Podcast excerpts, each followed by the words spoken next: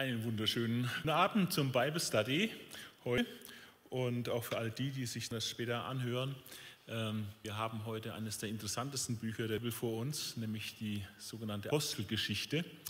Äh, ich nenne allerdings gerne Jesus 2.0, ähm, denn als es da war im Evangelium, äh, da hat er unmittelbar gewirkt. Und dann aber in der Apostelgeschichte ist es so, dass er eben durch Himmelfahrt im Himmel aufgenommen ist und jetzt mittelbar wirkt durch eine Apostel und auch durch den Heiligen Geist, den er gesandt hat. Und äh, von daher ist es eigentlich die Fortsetzung der Jesusgeschichte äh, durch die Apostel und durch den Heiligen Geist. Es geht also hier in der Apostelgeschichte nicht um die Biografien der, der Apostel oder irgendwie jetzt die einzelnen Apostel alle so darzustellen. Äh, die spielen schon eine große Rolle, was sie tun, aber hauptsächlich kollektiv. 23 äh, Mal werden die zwölf Apostel äh, so erwähnt in der Apostelgeschichte, aber hauptsächlich geht es eigentlich um zwei Apostel, nämlich um den Apostel Petrus und den Apostel Paulus. Wie wir noch sehen werden, das ganze Buch ist auf diese zwei Apostel hin konzentriert. Der Verfasser dieses Buchs ist der Lukas, der auch Begleiter war von Apostel Paulus und auf seiner Missionsreisen oder auch der äh, Schiffsreise am Ende dann dabei war. Und wir sind das dann an den sogenannten Wir-Berichten. Also durch Ausschlussverfahren kommt man dann dahin, dass man sieht, also derjenige, der bei diesen Wir-Berichten immer dabei war, äh, das kann dann nur der das gewesen sein. Und einige andere Gründe noch, warum äh, die Wir-Berichte mit Lukas in Verbindung gebracht werden. Als Quelle hatte Lukas für seine Apostelgeschichte zum einen natürlich die viel Gelegenheit, mit äh, Zeugen zu sprechen, mit den Aposteln Jerusalem zu sprechen, mit anderen Betroffenen zu sprechen. Natürlich war viel mit Paulus unterwegs, hat man selber auch miterlebt. Ähm, es gab auch die eine oder andere schriftliche Aufzeichnung in der Urgemeinde, zum Beispiel der Beschluss des sogenannten Apostelkonzils Apostelgeschichte 15, das ist auch schriftlich gehalten worden. Ja. Aber hauptsächlich mündliche Mitteilung durch Zeitzeugen, der befragt hat und sicherlich genau gewissenhaft befragt hat, wie er das auch bei das Evangelium getan hat. Lukas ist äh, nämlich ein Hobbyhistoriker, äh, aber der hat ziemlich gute Qualität als Historiker, das ist also wirklich richtig gut Historiker. Ähm, und gerade so auch ähm, weltliche ähm, Forscher ähm, die erkennen das wohl an, äh, dass die Aussagen, die wir in der Apostelgeschichte finden, also von sehr, sehr hoher historischer Zuverlässigkeit sind und auch Genauigkeit.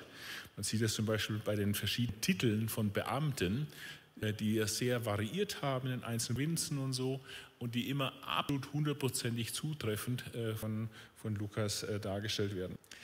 Die Abfassungszeit ähm, ist Anfang der 60er Jahre äh, denn die Apostelgeschichte reicht von der, ein paar Tage vor der Hinfahrt Jesu bis praktisch etwa 63 nach Christus, wo Paulus dann schon zwei Jahre äh, in U-Haft, könnte man sagen, äh, in Rom äh, ist und zwei Jahre so äh, gefangen ist mit gewissen Freiheiten.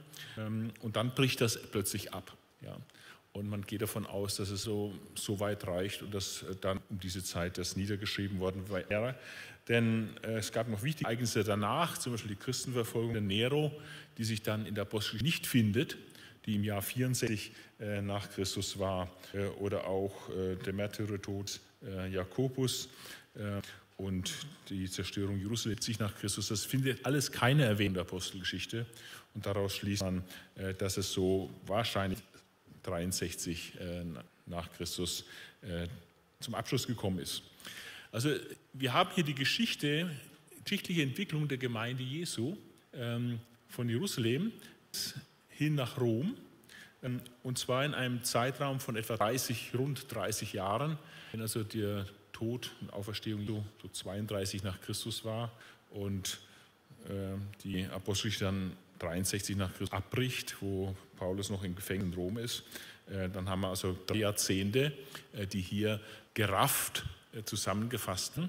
Und natürlich kann Lukas nur die absoluten Highlights hier bringen. wichtig ist noch der Zweck. Was hat Lukas beabsichtigt, als er die Apostel schrieb? Und äh, wir sehen, dass er auch dieses Buch dem Theophilus widmet, genauso wie auch das Evangelium. Und er beginnt dann sein Buch, in meinem ersten Buch, damit meine das Evangelium, verehrter Theophilus, habe ich über alles berichtet, was Jesus getan und gelehrt hat. Und zwar von Anfang an bis zu dem Tag, an dem in den Himmel aufgenommen wurde.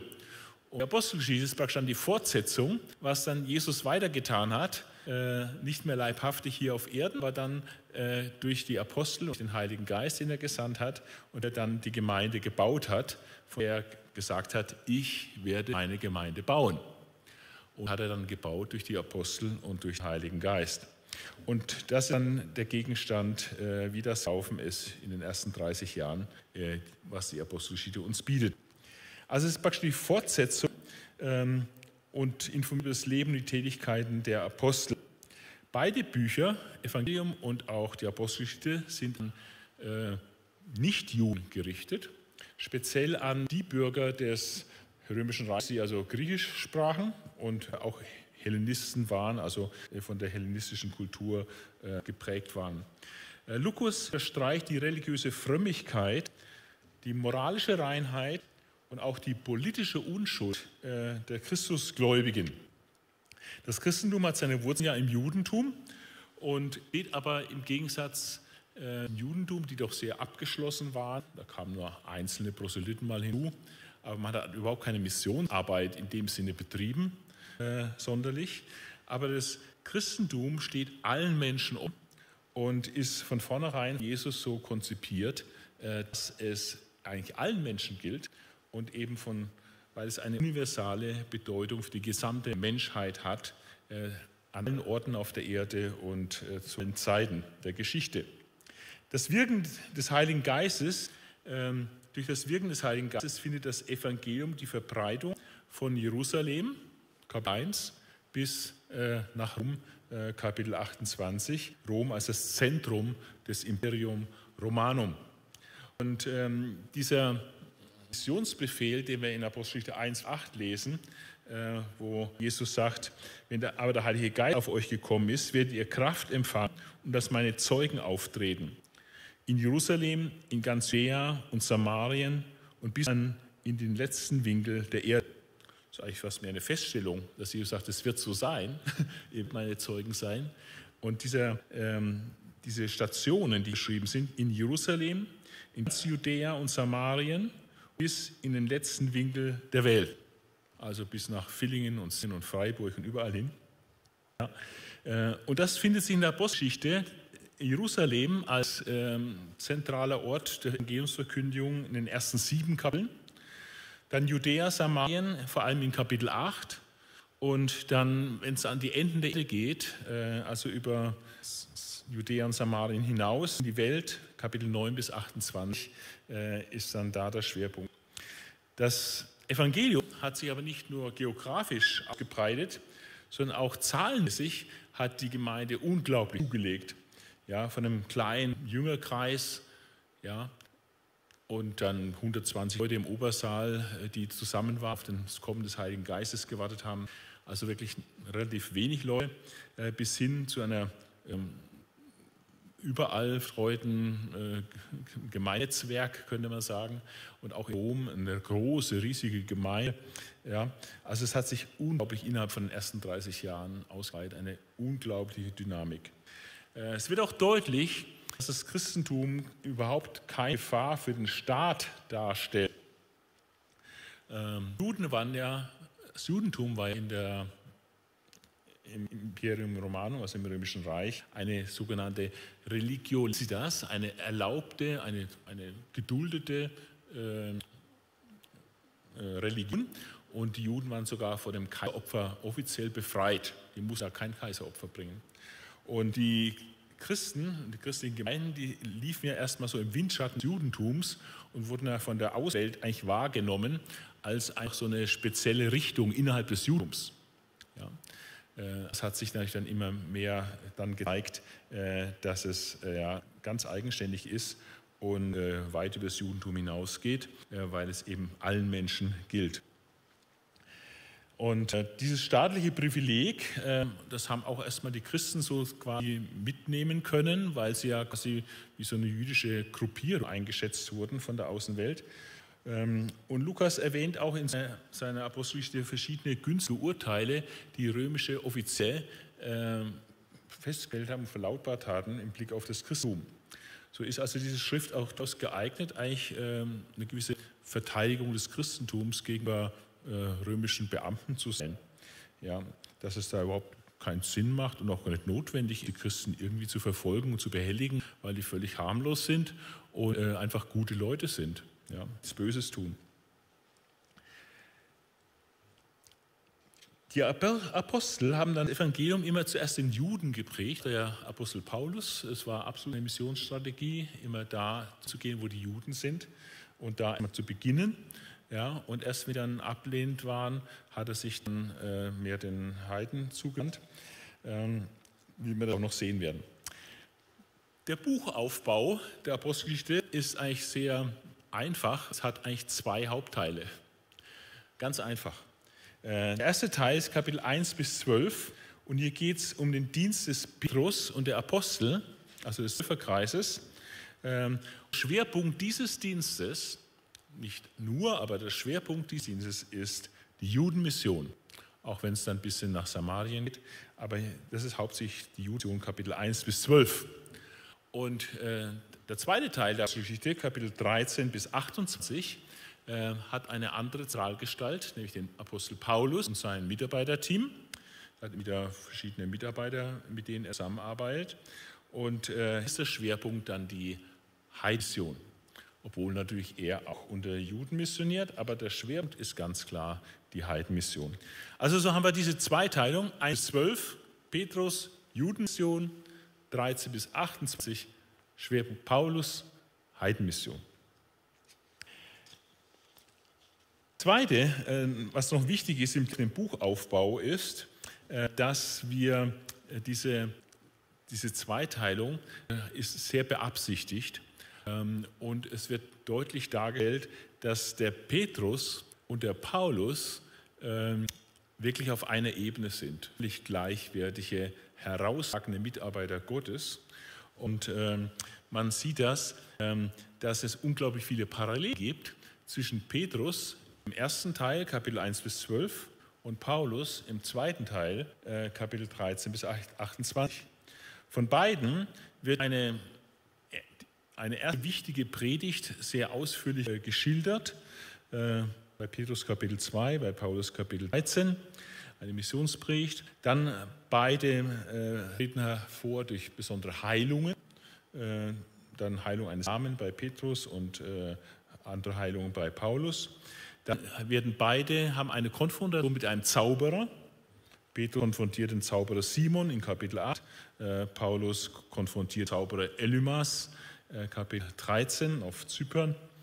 Und ähm, dann gibt es auch sehr kuriose Heilungsstories äh, bei beiden, ähm, wo ganz, ganz ungewöhnliche Art und Weise Heilungen geschehen. Ähm, bei Apostel 5 und im Zusammenhang mit Petrus äh, werden manche geheilt, die nur den Schatten von Petrus abkriegen. Also Petrus läuft da vorbei und sie sind bis in den Schatten von Petrus und erfahren Heilung. Also ohne Berührung, ohne Ansprache, gar nichts. Einfach nur im Schatten des Petrus und werden gesund. Äh, auch bei äh, Paulus werden Schweißbücher, Schweißtücher des Paulus ähm, werden benutzt und Leute das anfassen und berühren, äh, erfahren auch wundersame Heilung. Also außergewöhnliche Heilungsstories äh, liegen davor. Da gibt es äh, sehr bedeutsame Handauflegungen ähm, bei beiden. Äh, Petrus legt ähm, in Samaria, ähm, Samarien, ähm, den Samariter die Hände auf und dann bekommen sie den Heiligen Geist. Da fehlte vorher nicht noch. Äh, Paulus begegnet den Jüngern äh, des Johannes, Ephesus, und er legt ihnen dann auch, nachdem er das Evangelium erklärt hat, die Hände auf und sie erhalten dann den Heiligen Geist. Also auch hier genau die Parallele zwischen Petrus und Paulus.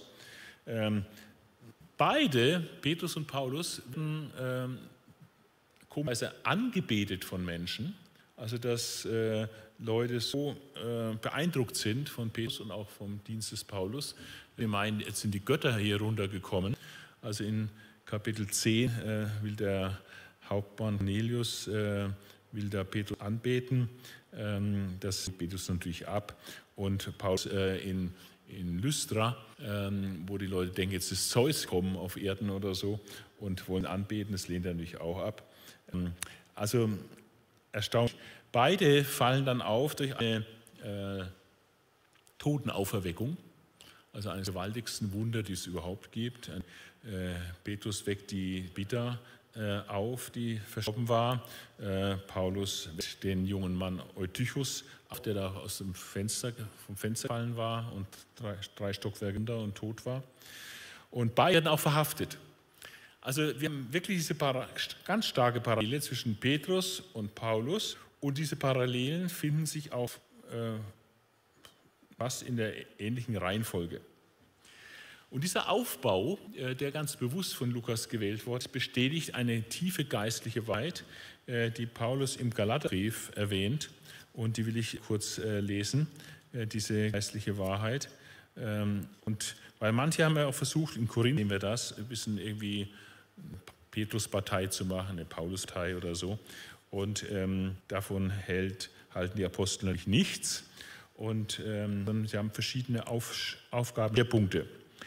In Galater 3, Vers 7 bis 9 heißt es, ähm, da sagt er, als, als die Menschen sahen, dass die Heilsbotschaft für die nichtjüdischen Völker anvertraut war, sagt Paulus, so wie sie Petrus für die Juden empfangen hatte. Denn Gott besteht Petrus als Apostel für die Juden und wirkte durch mich unter den nichtjüdischen Völkern. Als sie mir verliehene Gnade erkannten, gab Jakobus, Kephas und Johannes, die als Säulen der Gemeinde angesehen wurden, mir und Barnabas als Zeichen der Gemeinschaft die Hand. Wir sollten weiter unter den nichtjüdischen Völkern arbeiten und sie würden es unter den Juden tun. Also die ganze Gemeindeentwicklung äh, in den ersten Jahrzehnten Gott praktisch mit einer Zangenbewegung äh, vernommen. Einmal äh, mit Petrus und den Aposteln hat er ganz stark den Juden gewirkt und hat er sich den Paulus berufen und völlig gleichwertig mit gleicher Kraft und Machtausstattung und Vollmacht hat dann Petrus diesen Dienst unter den hat Paulus diesen Dienst unter den Heiden durchgeführt. Das ist äh, sehr wichtig, wenn wir die Apostelgeschichte lesen, dass wir das im Hinterkopf behalten, dass es sehr stark darum geht, eben der Petrus als der Apostel der Juden und äh, der Paulus als der Apostel der Heiden, dass die völlig gleichwertig äh, dargestellt werden. Ein weiteres, was man sehen sollte, wenn man die Geschichte liest, ist, ähm, dass alles glatt geht. Also ähm, man hatte oft manchmal so eine ganz romantische Vorstellung, dass damals so in den Anfängen der Urgemeinde so alles nur super war und alles nur gut war. Und das stimmt einfach überhaupt nicht. Äh, da war nicht einfach alles nur super, es war sehr, sehr schwer. Und da gab es äh, Schwierigkeiten in zwei Richtungen. Die eine Schwierigkeit war, dass es äh, ganz viel Opposition gab. Ähm, Opposition vor allem von Juden, die nichts zum Glauben gefunden haben. Äh, die haben ganz stark gegen äh, die Christen gearbeitet, gegen äh, die Apostel gearbeitet. Und das ist auch teilweise dann sehr eskaliert, diese Opposition gegen die Christen, bis dahin Christen zu Tode gebracht wurden. Also das ist die eine Herausforderung, die eine Schwierigkeit, mit der die Gemeinde von Anfang an zu kämpfen hatte, die bis heute anhält in der Welt. Das ist die Feindschaft von Gläubigen ja, und unter dem Stichwort Verfolgung. Und ähm, das ist aber nicht alles, sondern wir haben dann auch äh, große Schwierigkeiten und immer wieder neue Schwierigkeiten aus, aus der Gemeinde selbst heraus, die einfach auftreten innerhalb der Gemeinde, äh, wo es dann einfach Lösungen braucht. Und das Wunderbare, was wir an der Geschichte sehen, ist, obwohl es extreme Verfolgung teilweise gibt und immer wieder diese Feindschaft und Opposition gegen das Evangelium, ist das Evangelium trotzdem einfach unaufhaltsam. Es ist einfach nicht zu bremsen und äh, Gott hat immer eine Reaktion und äh, im Gegenteil, Gott setzt eigentlich dann sogar in der Regel noch eins drauf und äh, die Ausbauung des Evangeliums beschleunigt sich da. Ähm, und bei den internen Angriffen oder internen äh, Problemen, die in der Gemeinde auftreten, die werden dann einfach gut gehandelt, würde ich mal sagen. Und dann kommt es auch sehr schnell und zügig zu sehr guten, nachhaltigen Lösungen. Wir werden das sehen. Also die Gemeinde war nicht ideal und fehlerfrei, sondern die hat es einfach gut verstanden, mit den Herausforderungen umzugehen und äh, auf Schwierigkeiten auch in, von, aus den eigenen Reihen heraus äh, da Lösungen zu finden. Äh, auch durch die Kraft und Wirkung des Heiligen Geistes, wie wir noch sehen werden. So, jetzt äh, genug der Vorrede und jetzt ähm, möchte ich ähm, so einen Gang dieser Apostelgeschichte machen in äh, der nächsten Dreiviertelstunde, ist vielleicht knapp 60 Minuten, ähm, um einfach durch diese 21 Kapitel mal ein bisschen durchzublättern. Ja, und gerade diese Sache mit den internen Problemen und die Opposition von außen, äh, die werden wir sehr, sehr deutlich sehen, wie das ist. Ähm, Im Grunde genommen beginnt ähm, die äh, Apostelgeschichte gleich mit einem internen Problem. Äh, das nehmen viele Christen nicht wahr, aber das ist eins. Ähm, denn äh, wir sehen dann, äh, dass die äh, Jünger ähm, nämlich äh, eine andere Vorstellung und Erwartung haben, was kommen wird, als Jesus. Ja. Ähm, deshalb fragen sie ihn, also die Jünger, äh, Jesus, als er unter immer wieder mal erschien, äh, Herr, wirst du dann das Reich Israel wiederstellen? Oder jetzt in dieser Zeit? Ja? Also das war ihre Fokussierung.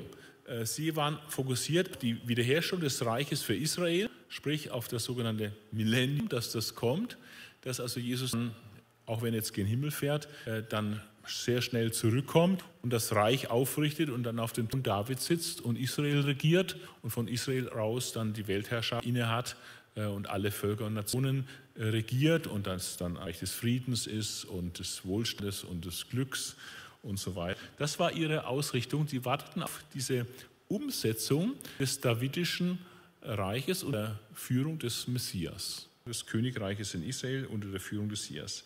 Deswegen sagen sie, Herr, wirst du das Reich Israels wiederherstellen? Und ähm, diese falsche Fokussierung äh, korrigiert Jesus jetzt ganz sanft und ähm, tut ihnen einen neuen Fokus einstellen. Jesus erwiderte, der Vater hat die Zeiten und Wissen dafür selbst bestimmt. Also Jesus sagt nicht, die Wartung ist völliger Käse, ihr habt da was missverstanden, es geht gar nicht mehr um ein politische, politisches Reich in Israel mit dem Thron da, das ist alles Unsinn, sagt Jesus gar nicht. Das hat voll, voll seine Berechnung. Das wird auch kommen, wenn Jesus wiederkommt, wird genau dieses Reich aufgerichtet werden. Aber das ist jetzt nicht ihr Thema. Das ist jetzt nicht das, was für die Apostel dran ist sondern sagt, der Vater hat die Zeit und Frist dafür selbst bestimmt. Ihr müsst gar nicht wissen, wann er das aufrichten wird. Er wird das aufrichten. Aber das ist nicht euer Ding zu wissen, wann das genau sein wird. Und sagt, das müsst ihr nicht wissen. Aber das, was ihr, müssen, ist, was ihr wissen müsst, ist folgendes. Wenn der Heilige Geist auf euch gekommen ist, werdet Kraft empfangen und als meine Zeugen auftreten. In Jerusalem, in ganz Judäa und Samarien und bis in den letzten Winkel der Welt. Jerusalem und Judäa, das mag für die Juden damals, für die Apostel noch annehmbar gewesen sein. Aber schon Samaria ist es schwieriger, denn die Juden haben äh, diesen Bogen normalerweise um Samaria gemacht. Es lag so zwischen Judäa und Galiläa und der kürzeste Weg nach Galiläa wäre eigentlich dann durch Samarien, aber ein frommer Jude hat es einfach gar nicht gemacht. Er hat lieber einen Umweg von Dutzenden von Kilometern auf sich genommen, ja, um, um Samarien zu gehen. Man wollte überhaupt keine Gemeinschaft mit Samaritern haben. Also das ist schon mal das Erste, wo Jesus sie korrigieren muss. Sam Samarien ist nichts Schlimmes, ist nichts Böses. Äh, das müsst ihr nicht meiden, sondern ihr habt da einen Auftrag in Samarien. Aber nicht nur Samarien, sondern bis in die letzten Winkel der Welt, also in die ganze Welt. Und äh, die Juden waren also mehr so provinzielle Leute, ja, die waren also da mehr gewohnt, also die Apostel aus Galiläa, äh, das waren keine Weltbürger, ja, die haben nicht groß in Weltdimensionen gedacht. Die haben in Galiläa und in Judäa und Jerusalem, das so ihre Welt. Und jetzt beauftragt Jesus das Evangelium nicht nur in Jerusalem, Judäa, sondern auch in Samaria und bis an die letzten Enden der Erde äh, auszubreiten. Also das, äh, diese Fokussierung der Apostel auf das Millennium, also das Reich Gottes für Israel, bei der Kunft Jesu, Jesus korrigiert das und gibt ihnen einen neuen Fokus. Der Fokus ist Weltmission. Und wir werden noch sehen im Laufe der Apostelgeschichte, ähm, dass die Jünger große Schwierigkeiten hatten, wir große Schwierigkeiten hatten, das wirklich so anzunehmen. Ähm, haben, haben das selber gar nicht so umgesetzt. Da musste Gott ganz schön helfen, dass sie da in die Puschen kamen in der Richtung. Okay, und als dann Jesus das gesagt hat, sein letztes Wort, das Vermächtnis, letzte Worte großer Männer, ja, letzte Wort, was er an sie gerichtet hat, war diese Sache mit der Weltmission. Und ähm, als gesagt er wurde emporgehoben und hat eine Wolke sie vor ihren Augen verhüllt. Und dann haben sie noch äh, in den Himmel gestarrt, als sie längst weg war und nicht mehr zu sehen war. Und dann sehen sie plötzlich zwei Engel äh, in leuchtend weiß gekleidet und sagen, ihr Männer von Galiläa, sagten sie, was steht ihr hier und starrt in den Himmel? Dieser Jesus, der von euch weg in den Himmel aufgenommen wurde, wird genauso wiederkommen, wie ihr, wie ihr ihn habt in den Himmel gehen sehen. Das ist noch eine ganz wichtige Botschaft. Ihr habt ihn jetzt in den Himmel gehen sehen, in einer Wolke, und dann war er weg. Aber genau so, und auch hier wohl auf dem Berg, da wird er wiederkommen, mit den Wolken des Himmels. Aber wann, das wissen wir nicht. Aber er wird genauso wiederkommen. Jesus hat in Matthäus-Evangelium äh, klar gesagt, wann er kommen wird. Äh, wenn das Evangeliumreich geprägt wird in der ganzen Welt, zu einem Zeugnis für alle Völker, dann wird das Ende kommen. Dann kommt die Trübsalzeit und nach der Trübsalzeit kommt er wieder. Ja? Also es war noch ein ganz, ganz der Weg dahin und es war nicht anzunehmen, dass es in ein paar Jahrzehnten äh, zu schaffen sei. Heute wissen wir, dass wir über 8000 Ethnien haben, die mit dem Evangelium erreicht werden, also Völker, Volksgruppen. Ja, und das ist bis heute nach zwei Jahren Missionsarbeit immer noch nicht alle erreicht. Ja, also es ist eine riesen Mammutaufgabe. Und, aber das haben die Jünger damals noch gar nicht so abschätzen können. Die sind dann zurückgekehrt vom Ölberg nach Jerusalem und haben dann sich mit den Aposteln äh, dann dort äh, versammelt. Auch einige Frauen waren dabei und haben einfach gebetet, waren beieinander und haben gewartet, weil das hat Jesus gesagt, ihr sollt in Jerusalem bleiben, bis der Heilige Geist kommt. Und an einem dieser Tage, dieser Wartage, wo sie einfach auf den Heiligen Geist wartet haben, waren etwa 120 Personen versammelt und dann steht einmal der Petrus auf und ihm ist nicht eingefallen, wir haben ein Problem. Das zweite Problem. Und zwar, das zweite Problem ist, dass äh, Judas ja ausgefallen ist. Einer von den Zwölfen. Äh, der fehlt. Wir sind jetzt nur noch elf. Und äh, Judas ist auch, hat sich dann auch äh, umgebracht. Und, ähm, und Paulus hat den Durch, äh, nicht Paulus, Petrus, ähm, hat den, den Durchblick äh, vom Alten Testament her, das hat ihm der Heilige Geist sicherlich geschenkt, ähm, dass, oder hat Jesus vielleicht auch mit ihm gegenüber schon angesprochen gehabt, auf jeden Fall, ähm, hat äh, Petrus erkannt, dass in der Heiligen Schrift schon vorhergesagt war, einer von den zwölf, einer von den Genossen Jesu sozusagen, des Messias, ihn warten würde und auch sein Amt verlieren würde. Und ähm, dann zwei Schriftstellen, die er dann äh, ziert.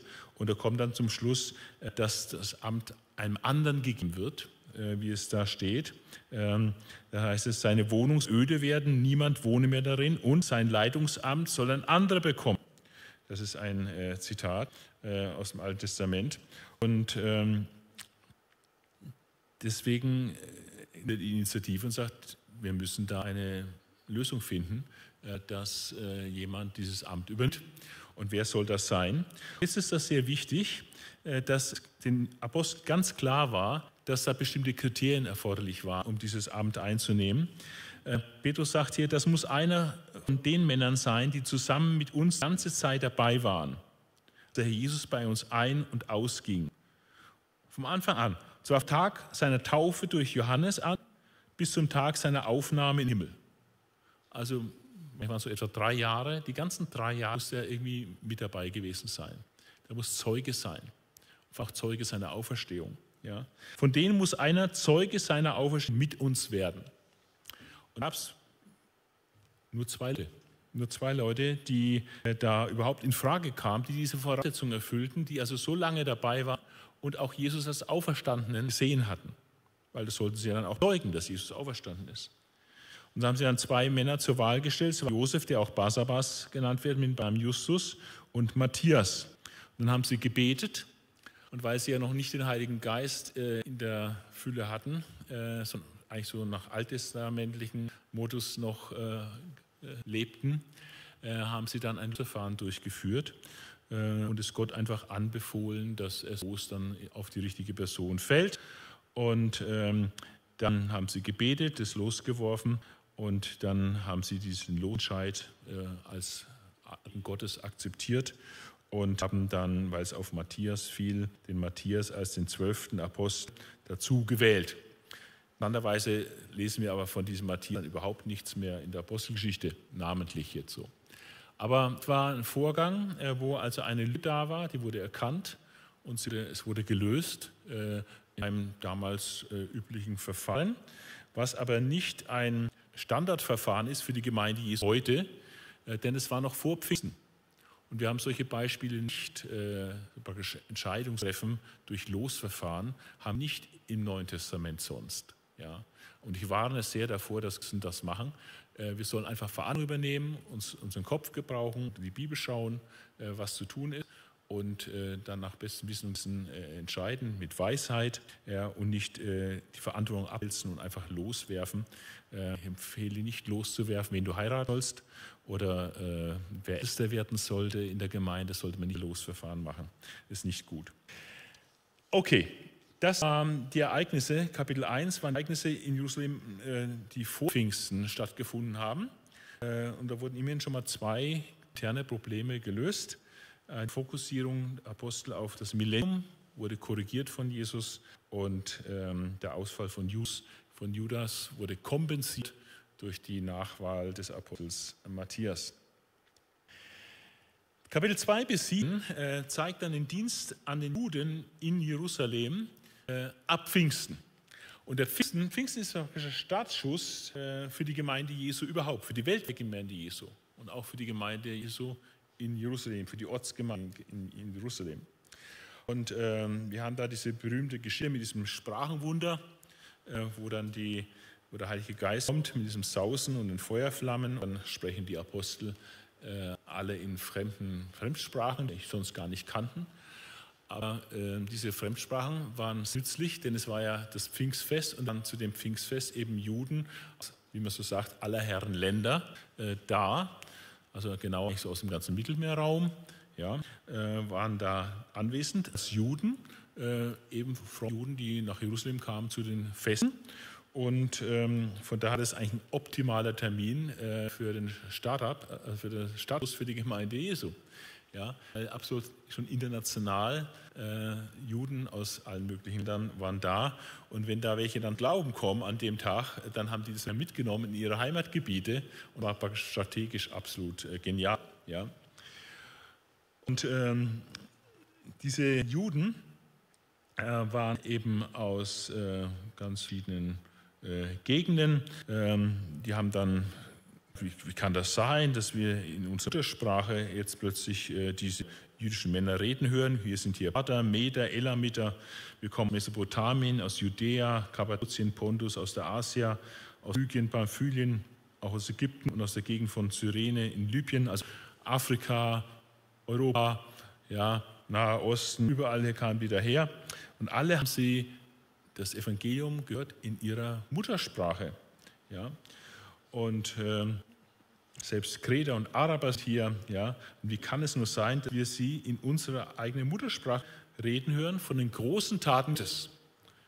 Und die großen Taten Gottes haben natürlich gerade mit Jesus, mit seinem Kreuz, seiner Auferstehung zu tun. Und äh, einige waren total erschrocken und bewegt von diesem Ereignis, andere äh, haben gespottet, gespottet naja, die sind, sind betrunken, was nicht für Unsinn war. Und Petrus ergreift das Wort. Der Apostel Fürstus er hat die Initiative, ist auch von Jesus eingesetzt. Auf diesem Felsen will ich meine Gemeinde bauen. Und ähm, er ist beauftragt mit der Schlüsselgewalt, der das Reich Gottes so aufschließen soll. Und jetzt ist er der Erste, der diese große, großartige Predigt hält, Pfingstfest, und ähm, dann ähm, eine evangelistische Predigt hält zu Juden, die gerade aus Jerusalem, aber aus allen möglichen Ländern zusammengekommen sind, um hier in Jerusalem das Pfingstfest zu feiern. Und ähm, da hält also Petrus eine erste richtig große Predigt, ähm, die wir im Neuen Testament so finden. Und äh, das ist uns sehr, äh, sehr solide, was er da bringt, auch sehr fundiert vom Testament her. Er bringt eine Stelle aus äh, dem Propheten Joel, zitiert er, in den letzten Tagen werde ich meinen Geist auf alle Menschen ausgießen, spricht Gott. Oder Söhne und Töchter werden fetisch reden, oder junge Männer werden Visionen sehen, oder Ältesten Traumgesichter haben. Sogar auf die Sklaven die Sklavinnen, die mir gehören, werde ich dann meinen Geist ausgießen und sie werden prophetisch reden. Das ist das, was genau jetzt in dem Moment geschieht. Das Zitat geht aber noch weiter und hat ähm, Elemente, die mit der Wiederkunft Jesus zu tun haben, die jetzt nicht geschehen. Aber er zitiert die trotzdem noch. Und am Himmel werde ich Wunder tun und Zeichen auf der Erde, Blut, Feuer und Rauchwolken. Die Sonne wird sich in Finsternis verwandeln und der Mond in Blut. Das sind nicht die kosmischen Zeichen, die der Wiederkunft Jesu unmittelbar vorausgehen. Bevor der große, strahlende oder schreckliche Tag des Herrn kommt, das kommt des Herrn zum Gericht angekündigt durch diese kosmischen Zeichen. Also macht ihnen auch Angst sozusagen. Äh, die ersten Verse, das ist jetzt gerade erfüllt und dann kommen noch Zeichen, kosmische Zeichen und wenn die kommen, dann kommt der Gerichtstag. Ja? Und ähm, dann kommt der Entscheidvers, auf den er eigentlich hinaus will, ähm, der Zielvers, auf den es dann hinausläuft, Vers 21, jeder, der dann den Namen des Herrn anruft, wird gerettet werden. Das ist die Einladung, die evangelistische Einladung, äh, den Namen Jesu anzurufen, um gerettet zu werden.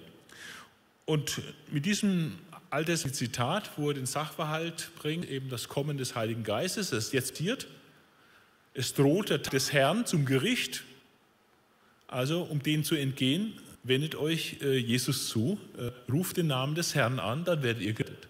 Das ist so der, die Denke.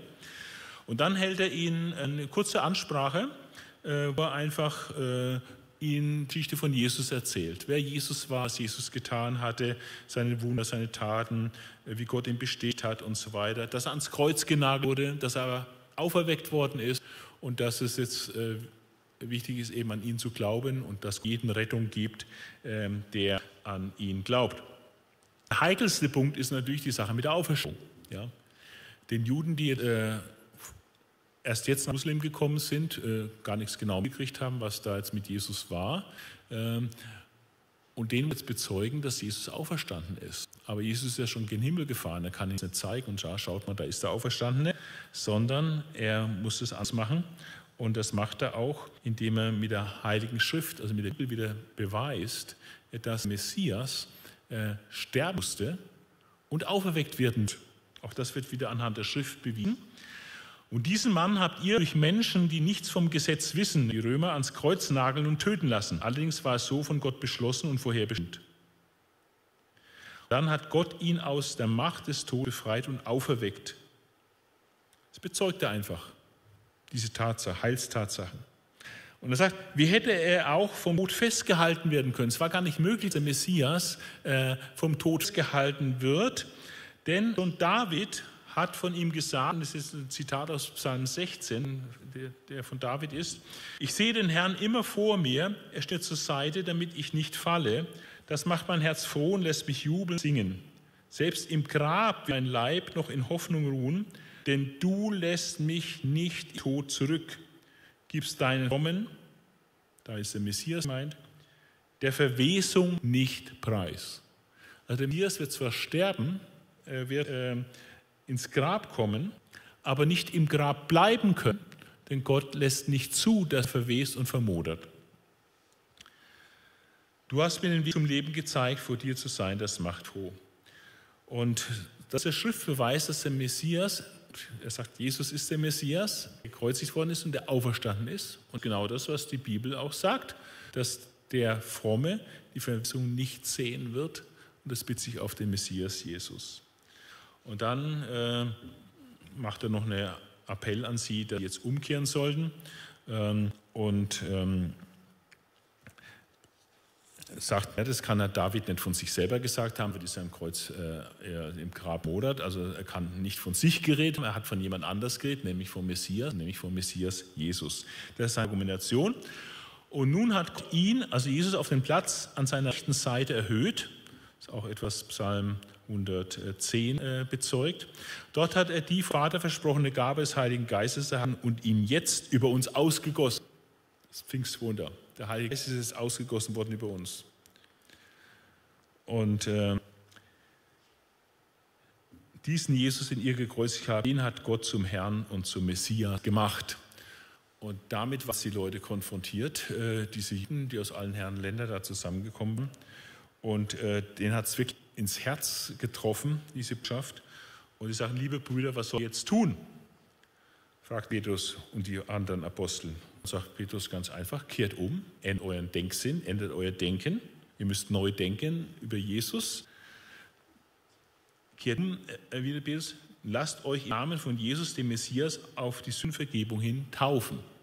Also schließt euch Jesus an durch die Taufe und äh, folgt jetzt Jesus nach. Und dann werdet ihr den Heiligen Geist geschenkt bekommen. Ja. Und äh, es ist dann auch so erfolgt, äh, haben an diesem Tag 3000 Menschen, 3000 Juden, äh, Jesus Christus im Glauben angenommen und haben sich bekehrt. Und ähm, das heißt dann, sie hielten beharrlich an der Lehre der Apostel fest, der geschwisterlichen Gemeinschaft, Brechen des Brotes, also sprich im Abendmahl, und an den gemeinsamen Gebet. Das waren die vier Merkmale der Gemeinde Jesu damals. Also die Lehre der Apostel, sich damit befassen. Für uns heißt es heute mit der Bibel befassen, vor allem im Testament auch, aber mit der gesamten Bibel natürlich. Die Lehre der Apostel, die Gemeinschaft untereinander pflegen als Christen, gemeinsam das Brot, das Abendmahl feiern in Erinnerung an das, was Jesus für uns getan hat und dann natürlich gemeinsam zu beten. Das, das ist das Essentials, das ist der Kern von Gemeinde. Und das hat dann äh, zu tiefer Ehrfurcht geführt und ähm, es geschahen dann durch die Apostel Wunder und außergewöhnliche Zeichen. Und diese gläubig geworden waren ein Herz und eine Seele, eine super Gemeinschaft gebildet und war einfach ganz großartig. Ähm, die haben dann sogar Dinge gemacht, die man normalerweise nicht macht. Die haben dann quasi eine Art Kommunismus gelebt, Gütergemeinschaft gelebt, weil keiner mehr auf seinen Besitz aus war. Es geht gar nicht mehr um das Ich-Ich, so um das Wir, die neue Gruppe Gläubigen und haben dann viele auch dann Grundstücke verkauft, äh, Häuser verkauft und haben es teilt als äh, den Ertrag aus den Verkäufen äh, für die Armen und waren jeden zusammen einmütig im Tempel, haben das Abendmahl zusammen gefeiert und haben große Freude gehabt und ähm, Gott gelobt, war im ganzen Volk auch angesehen, waren sehr geschätzt. Täglich fügte der Herr solche, die Geretteten, ihrer Gemeinschaft hinzu. Also jeden Tag kamen Leute zum Glauben. Aber ah, das war so die Initialsendung, wie Gemeinde Jesu entstanden ist. Durch in diesem Pfingstereignis, ähm, dann auch als Folge der, der Predigt des Petrus, äh, hat es eine riesige Erweckung gegeben. 3000 Leute, die zum Glauben kamen. Und die meisten waren ja aus Jerusalem, aber andere sind dann wieder zurück in ihre Heimatländer und in, ihre, in den Alltag gegangen und haben dann das weitererzählt. Ja, und es war eine ganz super Gemeinschaft hier. Und am nächsten Tag war dann eine, äh, oder eines Tages, äh, wurde ja schon erwähnt, dass immer Wunder auch geschahen, wird dann jetzt von einem Wunder berichtet, äh, eine Heilung, die im Tempel stattfindet, dass im Namen Jesu ein Gelähmter ähm, gesund wird. Im Namen Jesus aus Nazareth, dem Messias, steh auf und geh. Dann ist dieser Gelähmte, der Stadt bekannt war, in ganz Jerusalem, dass er seit Jahr und Tag dahin getragen wird, um zu betteln, dieser schönen Pforte. Äh, jetzt ist der geheilt worden und rum wie so ein junger äh, Hirsch. Ja? Und ähm, die Leute waren natürlich total äh, schockiert und äh, erstaunt. Und Petrus hat die Gelegenheit genutzt, dann äh, eine Gleich, gleich zu und darauf hinweisen, dass äh, das nicht sie war in ihrer eigenen Fähigkeiten Vollmacht, sondern dass das Jesus ist. Jesus 2.0, der durch sie jetzt dieses Wunder getan hat. Der Gott Abrahams, Isaaks und Jakobs, der auf diese Weise seinen Diener Jesus verherrlicht hat. Und dann erinnerte sie dann, ihr Juden, ihr habt Jesus ausgeliefert an Pilatus, der hat ihn gekreuzigt, Jesus ist auferstanden. Und glaubt daran, ja. Und als Beweis quasi, dass Jesus auferstanden ist, seht ihr diesen Geheilten. Denn das hat Jesus getan, nicht wir. Jesus hat es getan. Und ähm, durch den Glauben an den Namen von Jesus äh, ist er wieder zur Kraft gekommen und äh, der Glaube, den Jesus geschenkt hat, hat ihn gesund gemacht. Aber das war natürlich eine riesige Provokation für all diejenigen in Jerusalem, äh, die das nicht wagen wollten, dass Jesus der Messias ist. Und, ähm, und dann schließt er einfach eine Predigt noch an und erzählt ihnen von Jesus und von der Notwendigkeit, äh, umzukehren. Und dass das im Alten Testament auch schon vorhergesagt worden ist, bei Mose zum Beispiel, ein Prophet, mich wird der Herr, euer Gott, aus eurem Volk für euch berufen, auf den wir hören. Das hat Mose schon angekündigt, 5. Mose 18. Äh, und ähm, also ein, ein, ein Riesenauflauf von Menschen und auch Riesenerfolg, kann man sagen, weil die Menschen das Evangelium hören und sicherlich auch viele äh, sich dann, äh, zum Glauben gekommen sind, wie es hier heißt. Aber viele von den Zuhörern kamen zum Glauben und die Zahl der gläubigen Männer, nur die Männer, wuchs dadurch auf etwa 5000 an. Das war schon mal äh, eine ziemlich Gemeinde ja, in Jerusalem, 5000 Männer. Ja, und das ist natürlich äh, Entwicklung, die, die, Juden, die den Juden nicht gefallen hat. Ja. Und jetzt kommt dann die Gegenreaktion, ähm, jüdische Option ähm, und die ähm, holen äh, Petrus und Johannes ab, die das Wunder da vollbracht haben und tun die erstmal verhaften und machen ihnen einen kleinen Prozess. Ähm, also es kommt dann Widerstand. Ein Missionserfolg erzielt und dann kommt Widerstand. Und das ist ganz normal. Das finden wir ständig in der Apostelgeschichte, das ist so abläuft. Aber dieser Widerstand wird eben äh, die Gemeinde oder auch Mitarbeiter Gottes nicht um, sondern es ist genau andersrum, dass dieser Widerstand dazu führt, ähm, dass es eigentlich umso mehr vorwärts geht. Wir sehen das äh, in diesem Prozess gegen Petrus und Johannes äh, vom, vom Hohen Rat dann gemacht wird, dass es im Laufe dieses Prozesses zu einem ganz kraftvollen Zeugnis für Jesus kommt durch Petrus und Johannes, wo die jüdischen Gelehrten ganz erstaunt sind, dass diese einfachen Fischer äh, solche theologischen Kenntnisse hatten und so argumentieren konnten. Ja, sie haben das zwar nicht geglaubt, was die gesagt haben, aber die waren trotzdem erstaunt, wie die da so völlig überzeugt sind und aus der Bibel her so argumentiert haben. Ja, also kraftvolles Zeugnis.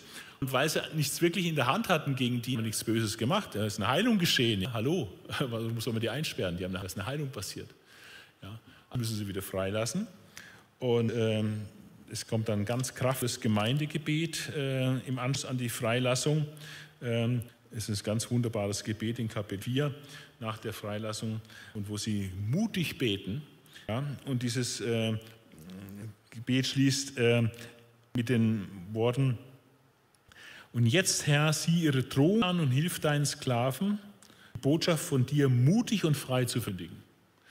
Also die haben zwar verboten, weiter von Jesus zu, zu reden, oder irgendwas im Namen Jesus zu tun. Das haben die verboten begricht. Aber die Gemeinde, die betet, dass genau das passiert, dass noch viel mehr passiert und äh, dass ähm, erweise deine Macht und lass durch den Namen deines heiligen Dieners Jesus Heilungen, Zeichen und Wunder geschehen. Vorwärts. Die Gemeinde Jesu kennt eigentlich nur eine Richtung, das Vorwärts, nicht Rückzug. Und äh, dann sehen wir diese wunderbare Harmonie in der Gemeinde. Auch diese Gütergemeinschaft wird nochmal erwähnt, äh, dass die Leute da ihr Geld der Gemeinde zur Verfügung gestellt haben. Das ist alles wunderbar. Als erste Opposition, die leichte Prise von Opposition ist praktisch bravourös überstanden worden, äh, hat sich total positiv ausgewirkt äh, im Blick auf die Gemeinde und auch im Blick auf, dass noch mehr Leute zum Glauben gekommen sind. Dann taucht ein neues internes Problem auf in der Gemeinde und das zeigt, die Gemeinde ist fehlerfrei, sondern da gibt es immer wieder neue Probleme, auch Sünden.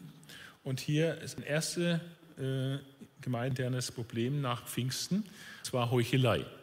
Ananias und Vierer, die haben äh, das auch gemacht, haben dann auch ihr Grundstück verkauft und äh, den Apostel zur Verfügung gestellt, aber eben nur einen Teil. Haben aber so getan, als hätten sie den gesamten Verkaufserlös gespendet. Sie wollten besser dastehen, als sie waren. Sie hätten es nicht verkaufen müssen. Sie hätten auch sagen können, wir spenden nur einen Teil. Das war überhaupt nicht das Problem. Sie hätten auch nichts spenden brauchen. Das ist alles freiwillig.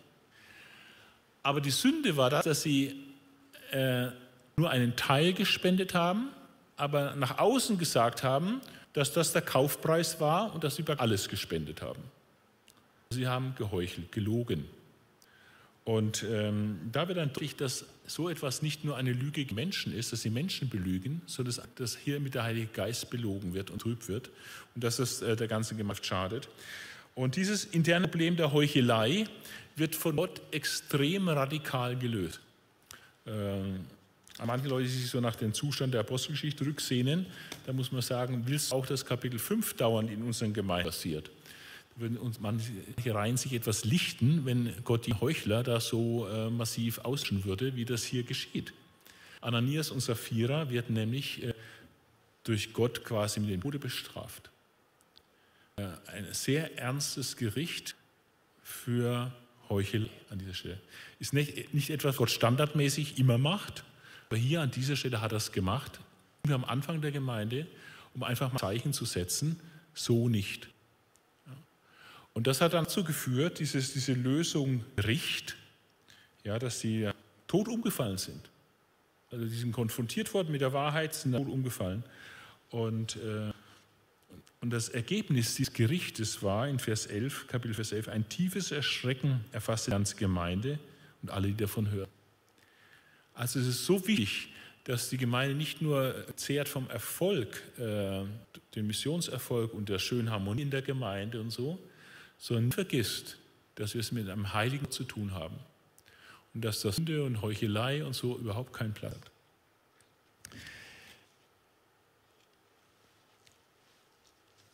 Kapitel 6, ähm, es geht dann noch weiter, ähm, dass Ansehen der Gemeinde dann weiter wächst, äh, auch weiter durch erstaunliche Zeichen und Wunder äh, der, der Apostel, die durch die Apostel geschahen. Und es kamen mehr Menschen äh, zum Herrn, die glaubten. Und das hat erneut die Opposition der Juden am Plan gerufen. Wir lesen dann in Kapitel Vers 17, dass jetzt nicht nur Petrus und Johannes verhaftet wurden, sondern alle Apostel wurden verhaftet. Also eine neue verstärkte Opposition seitens der Juden, Verhaftung aller Apostel. Aber auch das äh, geht so aus, äh, dass eingreift und aus der scheinbaren Niederlage einen Sieg macht. Ähm, ich lese mal äh, Vers 5, Vers 17 und 18. Der hohe Priester und die Partei der Sadduzäer, die auf seiner Seite standen, eifersüchtig und beschlossen einzugreifen. Sie ließen die Apostel nehmen und ins öffentliche Gefängnis bringen. Doch in der Nacht öffnete ein Engel des Herrn die Gefängnistüren und führte sie hinaus. Und sagt, geht in den Tempel, sagte zu ihnen, stellt euch vor die Leute und verkündet einfach das Evangelium. Ja. Also Gott hat durch ein Wunder eingegriffen und die gefangenen Apostel einfach aus dem Gefängnis rausgeführt. Das macht Gott nicht immer. So, wie, so, außergewöhnlich, wie es war, mit der, der Tod umgefallen sind wegen Heuchelei, so ist es auch extrem außergewöhnlich, dass Gott einen Engel schickt und die Gefängnistüren öffnet. Der Normalfall ist, wenn du als Christ verhaftet wirst, dass du da sehr lange im Gefängnis oft schmoren kannst, weil du auch zu Tode kommst. Ja, dann frag mal die Christen in Nordkorea oder in, in arabischen Ländern, äh, wie das da ausschaut. Furchtbar. Ja, Gott greift immer durch ein Wunder ein. Aber hier hat es gemacht in dieser Anfangszeit. Und äh, die Apostel haben dann im Tempel das Evangelium weiter verkündigt. Und ähm, es ist ähm, dann, also dann wurden sie nochmal abgeholt und nochmal zur Rechenschaft gezogen. Aber man hat sie nicht groß angerührt, hat sie ein bisschen ermahnt und äh, sie dann äh, laufen lassen. Rat des Gamaliel war, wenn es von Menschen ist, dann wird es untergehen aber wenn es von Gott ist, wird es sowieso nicht äh, abwürgen.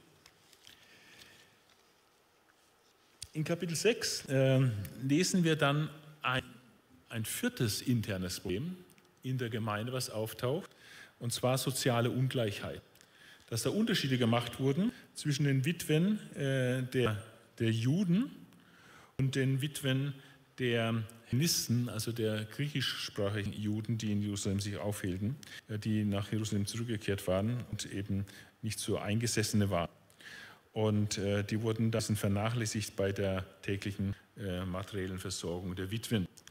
Und ähm, Gute ist, die haben dann sowas nicht einfach laufen lassen, So, wenn ein Problem erkannt wird, dann muss man es anpacken. Und das haben sie gemacht, haben eine Versammlung einberufen und beratschlagt, äh, haben gesagt, das ist nicht richtig, dass wir das hier so ungleich handhaben, dass die einen benachteiligt werden, äh, die hellenistischen Juden gegenüber den hebräischen Juden und äh, wir müssen eine Lösung finden. Und die Lösung war aber jetzt nicht, dass die Apostel sich mit diesem Alltagskram befassen. Das würde zu totale Überlastung führen, sondern man hat äh, sehr gut erkannt, äh, da einfach da äh, ein neues Amt schaffen muss muss man eine Lösung finden für dieses Problem. Also sucht man sich Leute, die sich um diese Sache kümmern. Und das Ergebnis war, dass äh, man sieben Diakone berufen hat, ähm, die nicht einfach nur gut in organisieren waren, sondern äh, und auch nicht nur guten Charakter hatten. Wie wichtig, das ist beides extrem wichtig, dass sie die Fähigkeit haben, die Kompetenz für die Arbeit und auch den Charakter, äh, sondern es war auch wichtig, mit dem Heiligen Geist erfüllt sind. Leute, die geistlich voll waren gut drauf waren, gut unterwegs waren mit Jesus, die Tiefe hatten, geistliche Tiefe hatten. Solche Leute wurden gesucht ja, und die konnte man dann brauchen und die werden auch namentlich aufgeführt. Und dann haben die, hat man sie vor die Apostel und über sie gebetet, die Hände aufgelegt, sich mit ihnen eins gemacht und sagt, okay, ihr habt jetzt dieses neue Amt, äh, euch um diese Versorgung zu kümmern, dass da keine Ungleichheit geschieht. Das Gottes breitete sich dann wieder weiter aus. Die Zahl der Jünger in Jerusalem vermehrte sich stark. Also nach dieser kleinen Krise mit dieser Ungleichheit in der Gemeinde ist die Gemeinde dadurch gestärkt hervorgegangen, weil jetzt diese sieben Diakone da waren. Und ähm, das sind wirklich Top-Leute. Wir erwähnen dann, dass Stephanus, äh, ein von diesen sieben, nicht nur gut war für diesen Diakonendienst, sondern der war auch äh, ein sehr vollmächtiger Verkündiger und der hat äh, von Gott war besonders begnadet und mit Kraft erfüllt. Ähm, und es sind ähm, auch durch den Diakon jetzt Wunder und erstaunliche Zeichen unter den Menschen passiert und hat auch äh, Streitgespräche mit den Juden äh, einfach ganz klar äh, bekannt und so weiter. Und äh, es kam dann zu einer, einer Auseinandersetzung äh, zwischen Juden äh, und diesem Stephanus, das, der Stephanus war denen natürlich ein Dorn im Auge. Wir haben jetzt äh, nach der anfänglichen Opposition, die wir gesehen haben, Verhaftungen, sehen wir jetzt, dass die Opposition total eskaliert. Jetzt ähm, ist die jüdische Opposition äh, so stark, dass Stephanus umgebracht wird. Ja. Er hält auch eine ganz großartige Verteidigungsrede wo er auf ganz klar äh, auch Jesus bezeugt und auch kein Blatt vor den Mund nimmt, dass die Juden äh, Schuld haben am Tod Jesu, dass sie ihn nicht erkannt haben als Messias, sie damals in Mose auch verkannt hatten. Das ist eine Parallele zwischen Mose und Jesus. Aber der Mose, den die Juden damals verkannt hatten, wohl nicht, wer bist du denn, dass du da über uns richtest und so, haben sie ihn weggeschickt. Und der Mose war dann der von Gott sandte Retter hinterher und sagt, Stephanus, so ist auch mit Jesus. Ihr habt äh, Jesus verkannt, ihr habt ihn gekreuzigt. Er ist der von Gott gesandte Retter. Ja, also kehrt um und ordnet diesen Jesus unter. Aber das wollen die äh, nicht hören und äh, haben ihn dann äh, gesteinigt. Und äh, das war also wirklich eine Zäsur. Die Steinigung des Stephanus äh, war eine echte Zäsur. Und da taucht dann auch zum ersten Mal der Name äh, Saulus auf, den war dabei, er war Augenzeuge dieser Steinung. Und es wird kurz erwähnt, dass dieser Saulus äh, voll einverstanden war, dass dieser Stephanus umgebracht. Also ein erklärt Christenfeind, dieser Saulus. Es ist wirklich ernst geworden, todernst. Stephanus ist umgebracht worden. Einer der sieben Diakone ist umgebracht worden. Und jetzt könnte man denken, oh wei, wie geht das jetzt weiter? Wird die Gemeinde sich jetzt zurückziehen? Wird sie jetzt leise treten? Äh, wird sie fliehen oder was wird sie jetzt machen? Und ähm, es ist so interessant, dass immer wenn eine Opposition kommt oder eine, gar eine Eskalation von der Opposition, dass sie diesen Widerstand verstärken, dass dann Gott eine Reaktion zeigt. Und ähm, diese Reaktion, die Gott zeigt, ist Ausweitung der Missionsarbeit. Äh, diese Ausweitung der Missionsarbeit äh, geschieht dann durch verschiedene Leute, durch zerstörte Gläubige, äh, wird es eben ausgebreitet. Dann haben wir plötzlich, dass da noch einen Diakon gibt, der auch total stark drauf ist. nämlich der Philippus. Auch der ist nicht nur organisatorisch gut, die Witwenversorgung zu machen, sondern der auch ein toller Evangelist. Und der zieht weiter eine Stadt Samariens, wahrscheinlich ist es die religiöse Hauptstadt Sychar, am Aushang des über 800 Meter hohen Berg Ebal, genau gegenüber dem Berg Garizim gelegen. Dort war nämlich das Heiligtum der Samariter. Die Juden haben in Jerusalem angebetet, die Samariter haben auf dem Berg Garizim abetet. Und bis 128 vor Christus war da das Heiligtum des Samariter gestanden. Und da war Jesus auch unterwegs in Sychar und wahrscheinlich ist diese samaritische Stadt, in die Fluss geht, auch diese Stadt Sychar. Und er verkündigt dort das Evangelium äh, und wird auch von Gott beschickt durch äh, kraftvolle Zeichen. Also auch er, äh, durch ihn wirkt Jesus Wunder, durch den Diakon Philippus und eindrückt die Leute mächtig und die kommen da zum Glauben. Samariter kommen zum Glauben. Samariter, mit denen die normalerweise nichts zu tun hatten, keinerlei Gemeinschaft pflegten und einen Bogen machten um die Leute. Die waren also völlig negativ angesehen. Und der Philippus ist dahin, das Evangelium nach Samarien getragen, ist, hat da praktisch einen Next Step, also raus aus Jerusalem, raus aus Judäa, Next Step rein nach Samarien. Äh, die Missionsarbeit hat eine neue Dimension bekommen durch Philippus. Und ähm, aber es gab da einen Mangel, ein, ein internes Problem. Die zum Glauben gekommen, haben sich sogar taufen lassen, aber der Heilige Geist ist nicht auf die gekommen. Die hat den Heiligen Geist nicht erhalten. Also irgendwas fehlte da. Und die Apostel haben dann gehört, dass die Samariter das Evangelium angenommen und haben dann Johannes und Petrus geschickt, äh, um da mal nachzuschauen, äh, was da läuft. Und ähm, haben gesehen, dass die den Heiligen Geist nicht haben.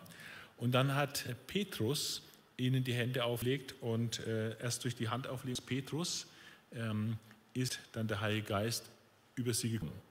Das ist eine historisch ganz besondere Situation, hat sicherlich zu tun mit der Spannung zwischen den Samaritern und den, den Juden, die da war, kulturell war. Äh, es war gegenseitig, Gegenseitigkeit, also die Samariter haben die Juden verachtet, die Juden haben die Samariter verachtet. Aber die Gläubigen aus Samarien, die ersten Gläubigen dort in der Stadt Psycha, äh, die mussten praktisch erfahren und erleben, aus eigenem Erleben, äh, dass es die Jünger aus Jerusalem braucht, damit sie sich durchstarten können, damit sie wirklich auch dabei sein können äh, bei der Gemeinde Jesu und den Heiligen Geist bekommen. Also das Fehlen des Heiligen Geistes wird dadurch gelöst, dass äh, Petrus und Johannes dorthin gehen und Petrus seine Schlüsselgewalt, die Jesus ihm übertragen hat, dass er das Reich Gottes aufschließen wird. Erst in Jerusalem und jetzt bei den Samaritern. Und wir sehen es später auch noch bei den Heiden, ist es auch Petrus, der den, bei der Heidenmission äh, Cornelius dann da aktiv wird.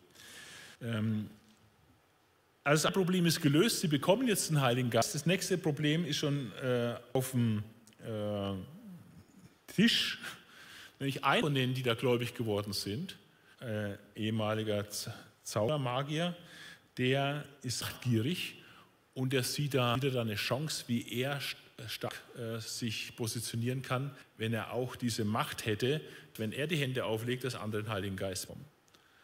Und äh, dann auch Zungen reden und so, in dem Falle. Und äh, das war das sichtbare Zeichen an, in dieser Situation. Äh, dass man gleich sehen konnte, ah, die haben Heiligen Geist empfangen, dass sie auch in Zungen geredet haben. Das ist immer so, aber äh, dort ist es so gewesen. Und er will auch diese Macht haben. Es macht dich. Es geht ihm um sich. Und äh, es ist ein Riesenproblem, wenn Leute, die jetzt gläubig geworden sind, äh, so eine Haltung haben. Und äh, die Lösung für dieses Problem, dass ein führender Mensch, der dort anerkannt war, so eine negative Haltung hat, äh, dieses Problem wird begegnet, dass äh, ihn ganz scharf zurechtweist. Durch ganz scharfe Zurechtweisung äh, wird er in seine Schranken versetzen, dass es ein Unding ist, was er hier fordert und dass er äh, unbedingt zu tun muss und, und beten muss, äh, dass Gott ihm das vergibt. Ähm, auf dem Rückweg tun die Apostel Petrus und Johannes noch in den Dörfern Samarias evangelisieren. Dann wird erzählt, dass der Diakon Philippus äh, auch noch einen anderen Mann evangelisiert, einen äthiopischen Kämmerer ähm, dem Weg von Jerusalem nach äh, Äthiopien wieder ist. Und dann sehen wir, dass Philippus auch den ganzen Streifen von Aschdod bis Caesarea, also äh, 100 Kilometer oder so, ähm, Küstenstreifen entlang geht und da evangelistisch wirkt. Also das war diese Reaktion Gottes auf den Tod des Stephanus, war praktisch Next Step für die Missionszeit, also die Ausweitung der Missionsarbeit.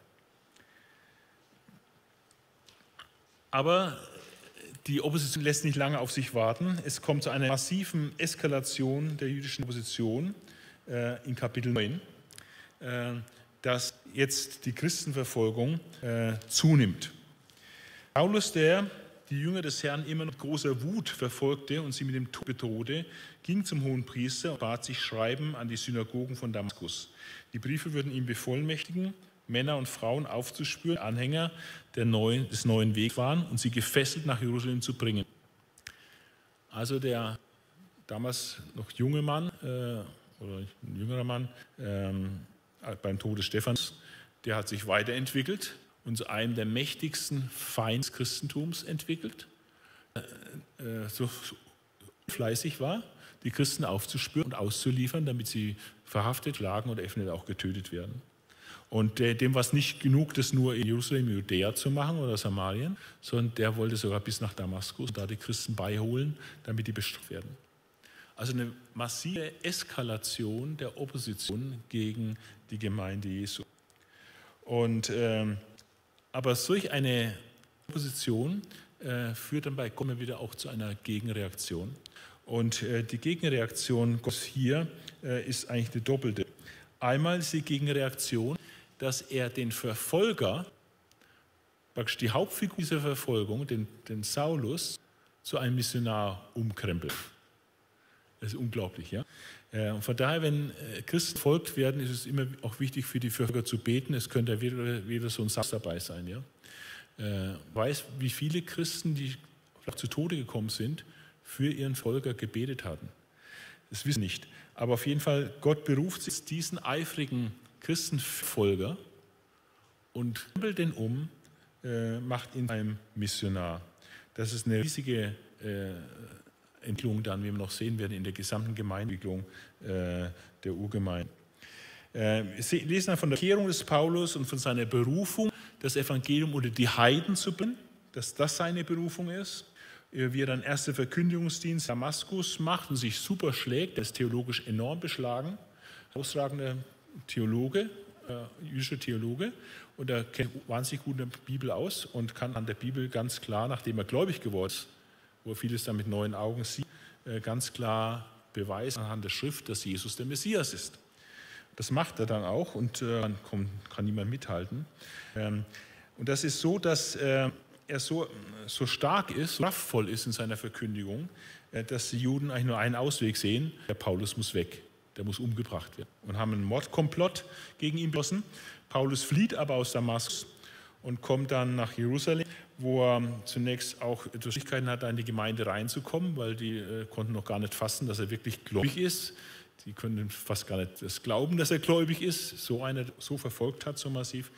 Aber die Vermittlung von Barnabas äh, dann wirklich eingeführt und hat dann Kontakt mit den, mit den, führenden Leuten der Gemeinde. Und die merken, ja, der ist wirklich jetzt ein uns und äh, der äh, ist fantastisch. Gott hat hier getan, hat diesen Verfolger äh, total umgedreht und er ist jetzt ein mega Verkündiger des Evangeliums.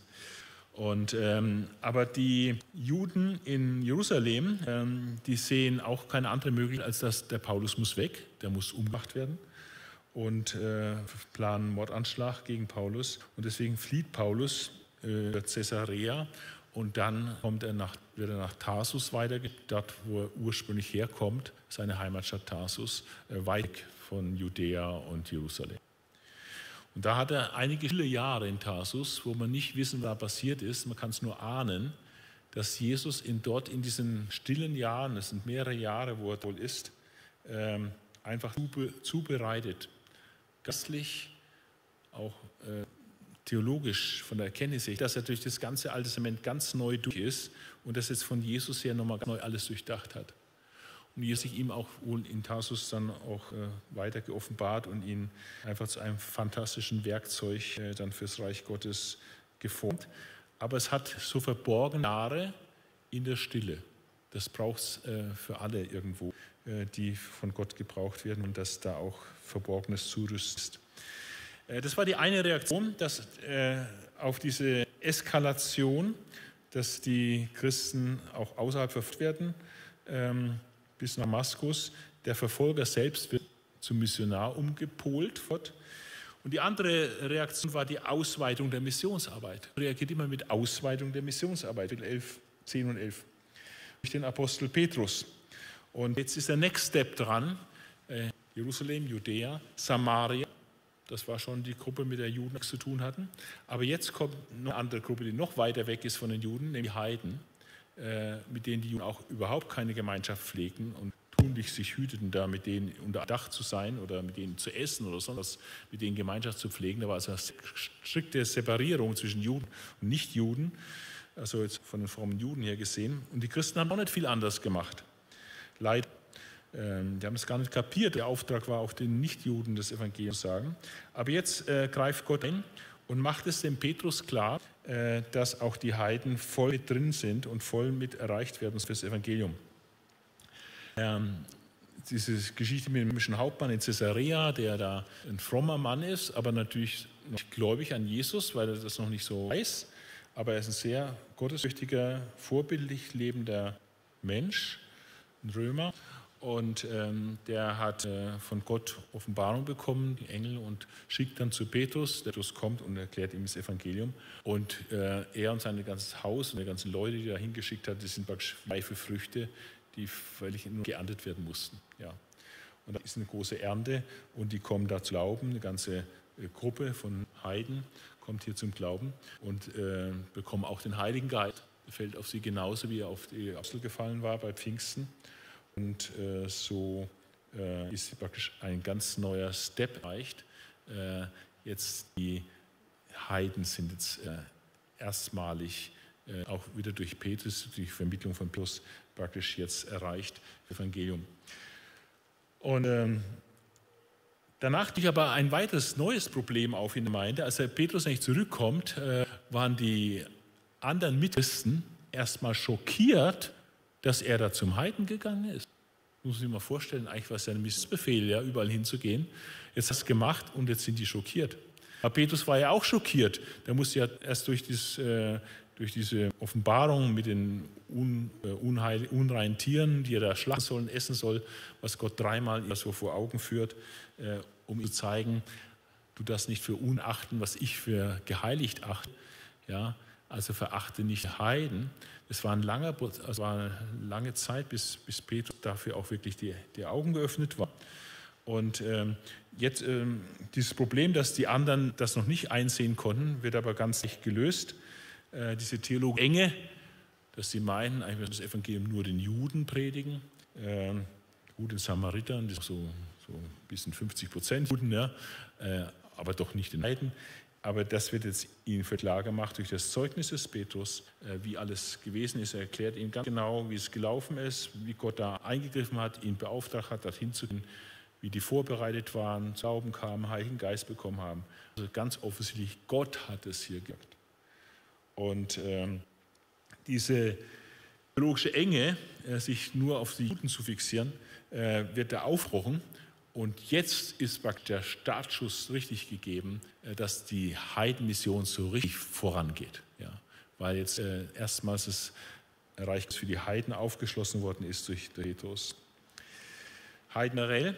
Und dann sehen wir, dass das Evangelium weiter ausbreitet. Also nicht nur, dass eine neue Zielgruppe erschlossen wird, nämlich Heiden, äh, zu Christen werden, sondern dass auch äh, Gebiete jetzt erschlossen werden für das Evangelium durch zerstreute Gläubige.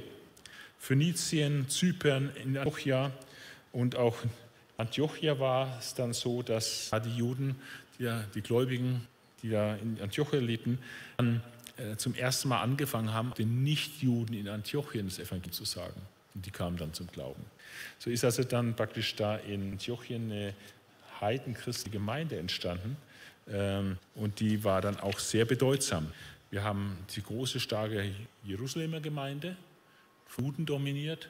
Und wir haben dann in Antiochia eine ganz starke Gemeinde, die Heidenchristen äh, dominiert ist. Und ähm, Aber die Opposition lässt noch nicht locker, sondern es kommt eine erneute tiefe Eskalation der jüdischen Opposition, äh, weil das Evangelium sich so ausbreitet. Und es kommt zu Gewaltakten gegen Gemeinglieder. Und der Apostel Kobus wird hingerichtet und der Apostel Petrus auch gefangen gesetzt und in ein paar Tagen auch hingerichtet wird. Also eine wahnsinnige Verschärfung der jüdischen Opposition. Äh, aber, Gott reagiert darauf ähm, und Gott hat auch hier eine Antwort. Und die Reaktion Gottes ist, dass er diesen Petrus auf eine ganz wundersame Art und Weise aus dem Gefängnis befreit. Und ähm, allerdings muss Petrus und auch die anderen Apostel müssen dann schon Jerusalem verlassen, weil einfach jetzt ganz klar ist, die Juden werden die Apostel alle umbringen, wenn sie es in die Finger kriegen. Und äh, muss Petrus dann auch äh, gehen und verlässt äh, Jerusalem. Äh, dann wird weiter berichtet vom Gericht an König äh, Herodes Agrippa und Gemeinde weiter wächst und dass dann der Paulus äh, von Barnabas äh, geholt wird und der Barnabas das Bindeglied der Paulus jetzt an die Arbeit stellt äh, durch das Wirken Gottes, des Heiligen Geistes, ähm, dass der Paulus jetzt in diese Heidenchristgemeinde in Antiochien geholt wird, wo er seinen wunderbaren Gaben einfach nehmen kann. Das die ersten zwölf Kapitel der Apostelgeschichte. Äh, die Zeit ist schon ziemlich fortgeschritten, deswegen will ich das andere jetzt nur kurz äh, zusammenfassen. Äh, der zweite Teil der Apostelgeschichte ist der Dienst des Paulus und seiner Mitarbeiter, Kapitel 13 bis 18. Und äh, dieser zweite Teil ist äh, vom Charakter sehr anders als der erste Teil, weil er die, die Welt im Blick hat, was eben Heidenmission betreibt, hat ganz andere geografische äh, Begebenheiten und, und, und Räume. Ja. Ähm, und es hat auch eine Zweiteilung. Zum einen mehr die Aktivität, das sind die drei großen Missionsreisen, äh, die Paulus unternimmt, eine größer als die andere und die sehr fruchtbar ist und sehr viel äh, Missionserfolg hat, wo ganz viel passiert. Ähm, und dann die zweite Hälfte dieses zweiten Teils, nach diesen drei Missionsreisen, kommt es zur Verhaftung des Paulus. Und da in diesem Zusammenhang der Verhaftung, die an verschiedene Stationen hat, Jerusalem, Caesarea bis dann nach Rom, äh, da gibt es dann sehr viele Reden des Paulus, Verteidigungsreden, äh, er gegenüber hochgestellten Persönlichkeiten oder auch gegenüber Volk Israel zum Teil ähm, evangelistische Reden hält und das Evangelium verkündigt, äh, wobei er selbst aber Gefangener ist, äh, Gefangener der Römer. Ähm, schauen wir uns äh, das mal kurz an, noch ein paar Minuten. Ähm, wir haben drei Missionsreisen, die erste in Kapitel 13 und 14. Ähm, da, wird, da sehen wir, dass jetzt Antiochien zum ersten Mal auch den Nichtjuden das Evangelium verkündigt worden ist. Äh, das eine ganz starke Gemeinde war äh, und dass diese Ortsgemeinde praktisch die Welt verändert hat. Und ähm, dass es nicht war, also eine Ortsgemeinde hat grundsätzlich das Potenzial, äh, die Welt und die Missionsgeschichte zu verändern. Und ähm, so wichtig wie Jerusalem in der Anfangszeit war, als das geistliche Zentrum, so wie jetzt Antiochien das neue geistliche Zentrum ähm, mit Paulus und anderen Mitarbeitern dort, wo, von wo aus die Impulse gehen äh, in die Weltunion. Und das war einfach auch wieder der Eingriff äh, Gottes natürlich. Ich lese da die ersten Verse von Kapitel 13. In der Gemeinde von Jochia gab es damals folgende Propheten und Lehrer. Barnabas und Simeon, genannt Niger, Lucius von Cyrene, Manaen, der zusammen mit dem Fürsten Herodes aufgewachsen war, und Saus. Die Namen zeigen, dass das ein internationales Team war und dass es auch zum Teil sehr gebildete Leute waren, also sehr fähige Leute. Als sie einmal für einige Zeit fasteten und sich ganz dem Gebet widmeten, sie haben gefastet und gebetet, die haben nicht Missionspläne geschmiedet, sondern sie haben gefastet und gebetet. Und in diese Fasten- und Gebetszeit hinein hat dann der Heilige Geist gesprochen und hat äh, zu einem Next Step geführt, äh, zu einer totalen Ver Vergrößerung der ganzen Arbeit. Stellt mir doch Barnabas und Saulus für die Aufgabe frei, der ich sie berufen habe. Das war, Missions auszutreiben unter, der, unter den Heiden, Heidenmission, in Gebiete vorzudringen, die bisher noch unerreicht waren mit dem Evangelium. Das war die Aufgabe. Und dazu sollten zwei der besten Leute, die sie hatten, abgesorgt werden und ausgesandt werden. Also es kostet der Ortsgemeinde was, weil sie sehr gute Leute abgibt, eigentlich die besten Leute. Wir sollten nicht die, die schwachen Leute in die Mission schicken, sondern die besten Leute in der Gemeinde, die sollten in die Mission geschickt werden, für Ortsgemeinde, als Verlängerter der Ortsgemeinde.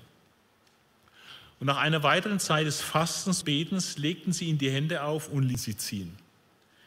Und das die, die Welt revolutioniert, dass diese Ortsgemeinde Antiochien damals auf Geheiß des Heiligen Geistes gehorsam war und zwei ihrer besten Leute abgegeben hat, dass die raus, rausgehen und äh, Missionsarbeit äh, im großen Stil betreiben. Und so sind sie dann vom Heiligen Geist auch ausgesandt und auch von der Gemeinde ausgesandt. Sie kehren auch immer wieder in die Gemeinde zurück und da Bericht, was äh, Gott durch sie getan hat. Und so die erste Missionsreise ist noch äh, eigentlich überschaubar, ein bisschen klein. Äh, sie werden ausgesandt, äh, fahren äh, nach Zypern, äh, legen in Zypern eine Strecke zurück und tun dort verschiedene Dienste machen, kommen dann nach äh, von Zypern wieder aufs Festland, Antiochien in Pisidien, wo eine größere Aktion ist, weil Antiochien ist äh, eine römische Kolonie und äh, da ist dann ein größerer Einsatz und da wird uns auch eine große Missionspredigt des Paulus überliefert, Kapitel 13, ähm, wo er Jesus verkündigt, wobei Paulus zuerst in die Synagoge gegangen ist, zu den Juden. Da hat er nicht einen Anknüpfpunkt gehabt. Äh, durch Kisch war man überall verständ, konnte jeder verstehen, so wie heute mit Englisch man eigentlich überall durchkommt. Und äh, daher konnten die Leute ihn verstehen. Und wenn er in der Synagoge hatten die Leute schon ein geistliches Vorverständnis, weil da auch die Erwartung eines Messias da war. Die kannten das Alte Testament. Ja, da muss Paulus nicht bei Null anfangen. Deswegen sind sie immer zuerst äh, zu den Juden. Sie sind auch das auserwählte Volk Gottes. Sie haben dann Vorrecht, dass man zuerst das Evangelium sagt. Und dann ähm, je nachdem, wie es dann ausgegangen ist, ähm, hat er dann äh, manchmal dann auch die Gläubigen dann von der Synagoge dann getrennt und hat sie dann äh, auf, aufgebaut. Und ähm, diese, diese Antioch-Pisidien war dann eine sehr erfolgreiche Geschichte. Das Wort des Herrn verbreitet in der ganzen Gegend. Aber wie immer, wenn das Wort Gottes sich ausbreitet, gibt es auch Widerstand. Und so auch hier.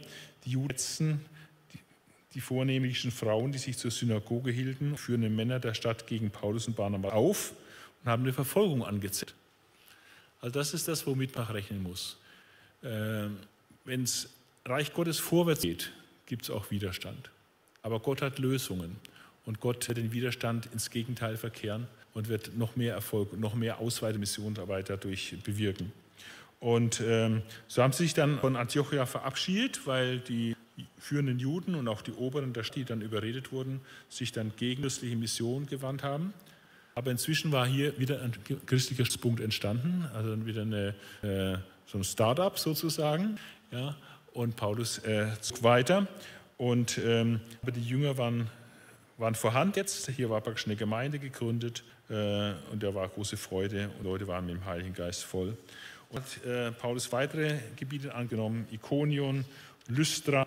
Äh, dort äh, ist eine sehr äh, starke Begebenheit, ähm, dass sie äh, dann äh, als äh, gab es auch großen Widerstand, ähm, weil die Juden aus Antiochien dann auch Paulus hinterhergelaufen sind und praktisch versucht haben, ihm Gehege zu kommen und das wieder zu torpedieren, was er da gerade aufbaut. Und so musste er wieder weiterziehen, ist nach Derbe gegangen und dann wieder nach Antiochien in Syrien äh, zurückgereist und hat der Gemeinde dann auch berichtet, was Gott äh, durch Barnas und Paulus getan haben. Kapitel 15 äh, haben wir die sogenannte Apostelkonzil, was auch wieder aus einem Problem heraus entstanden ist. Es gab eine theologische Verwirrung. Die meisten Judenchristen waren extrem stark gesetzlich orientiert und noch nicht so die Freiheit der Gnade, äh, Paulus es so verkündigt hatte, und hat angefangen, die Christen, die Christen auch zu beschweren und zu sagen, ist da auch äh, äh, beschneiden lassen. Ja, sonst könnt ihr wirklich gerettet werden. Wenn ihr euch nicht beschneidet, äh, dann seid ihr nicht wirklich richtig gläubig und errettet. Und äh, das ist aber Sinn. Paulus hat dem widerstanden. Aber schlussendlich sind sie nach Jerusalem gegangen, um das mit den Aposteln zu besprechen und eine ganz klare Linie da zu fahren. Und das war eine ziemlich wichtige Diskussion, wo verschiedene Wortmeldungen waren. Äh, Petrus macht einen guten Beitrag, Paulus und auch Jakobus macht einen sehr guten Beitrag, der Bruder des Herrn, der sehr führender Mann war in der Gemeinde Jerusalem. Und es kommt dann zum Ergebnis das sogenannte Apostelkonzil. Das verschafft dann Klarheit, äh, dass sie von den Nichtjuden, die gläubig werden, nur vier Dinge verlangen. Und darum geht es nicht, dass es heilsnotwendig wäre, diese vier Dinge, sondern das sind die vier Dinge, die einen Judenchristen ein Anstoß ist wenn Heiden das macht. Manches auch tatsächlich Sünde, aber anders einfach nur ein Anstoß für die Judenchristen. Und damit da kein Anstoß ist zwischen Juden und Heidenchristen, äh, sollte das ausgeräumt werden. Und es wird die Lösung gemacht, äh, die die Juden sonst schon hatten, mit den Heiden, die sich zum Judentum äh, bekannt haben und Gemeinschaft mit Juden wollen auf der Basis des Judentums. Und genau das wird übernommen von den Christen jetzt und sagen also nur vier, vier, vier Sachen müsst ihr nur einhalten. Ähm, jede Verunreinigung und Götzenverehrung, also keinerlei Beteiligung am Götzendienst in irgendeiner Form, das muss tabu sein. Dann jede Form von sexueller Unmoral, also mit Prostituierten oder sonst Hurerei, ist völlig tabu, geht gar nicht.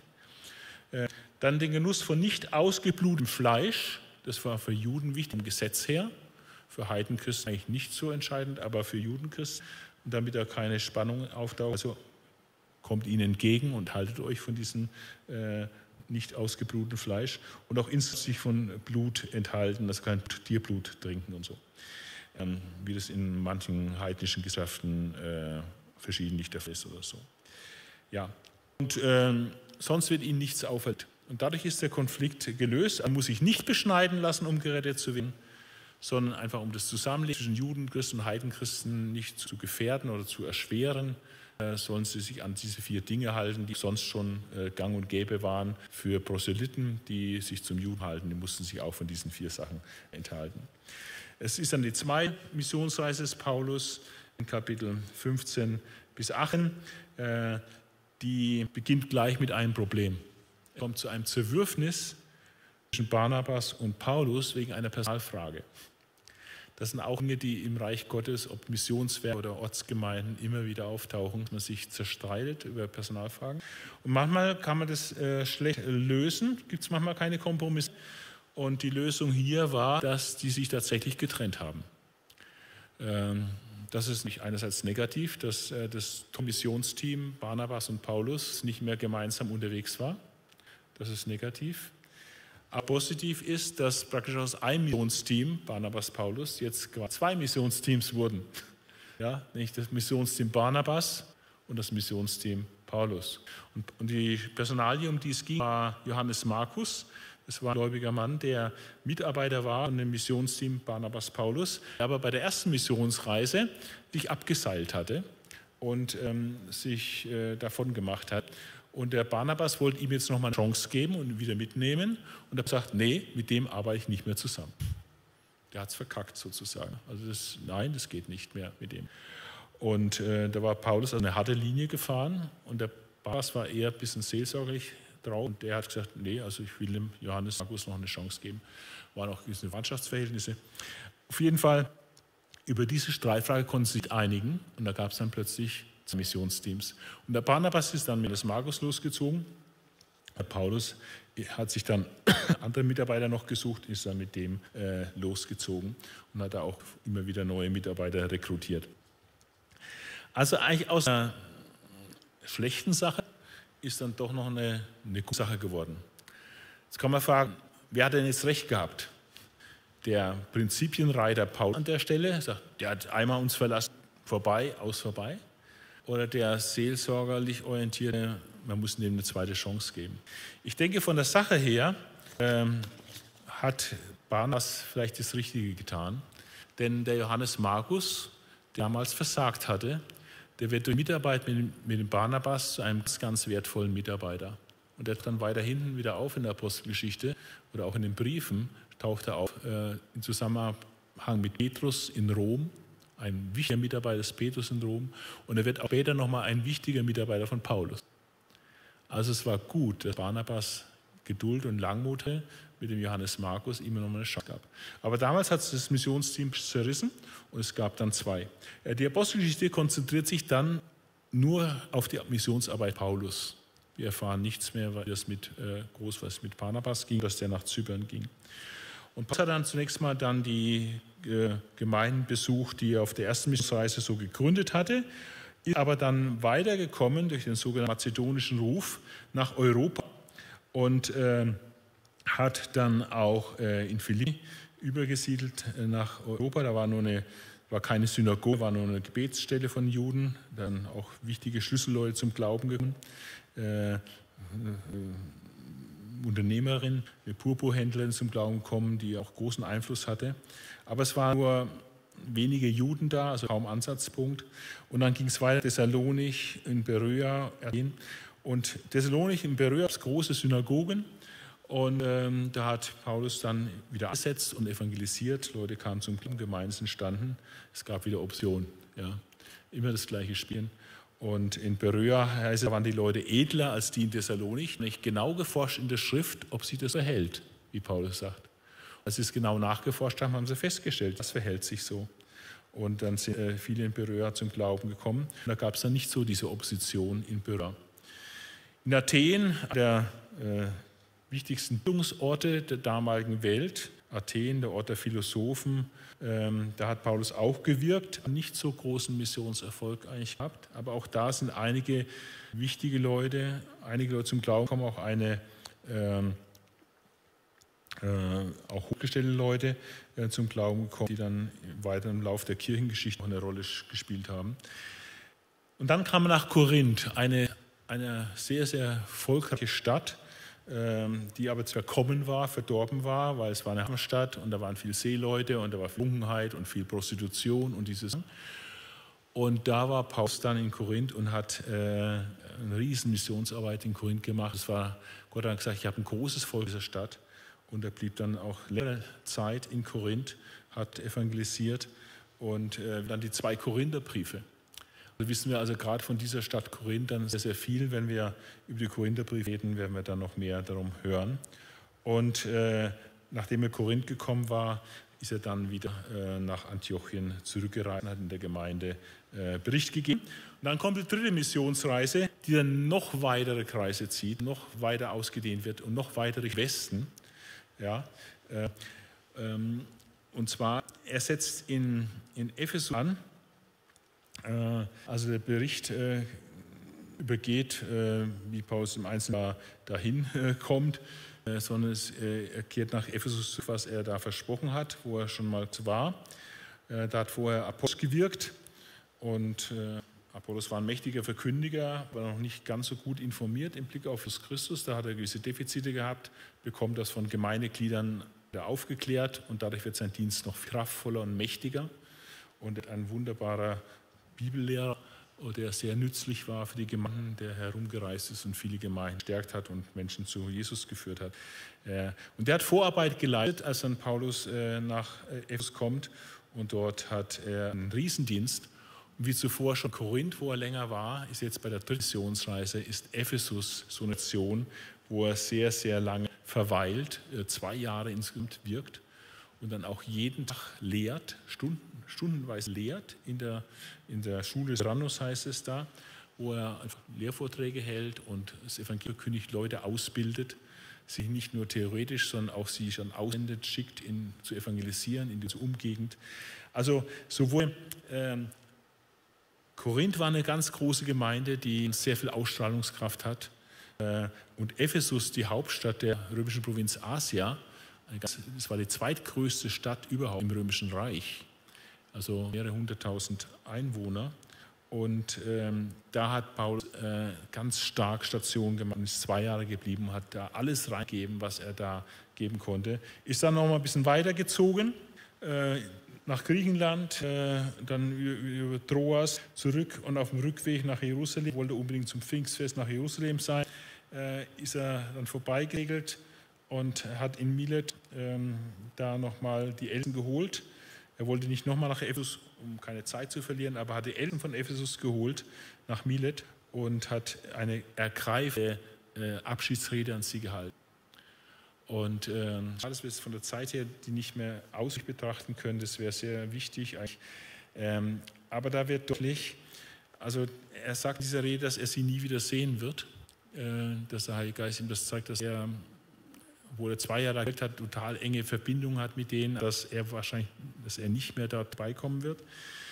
Und ähm, er tut eine Ermahnungsrede an die Ältesten halten, äh, dass sie ihren, ihren Dienst äh, gewissenhaft ausführen.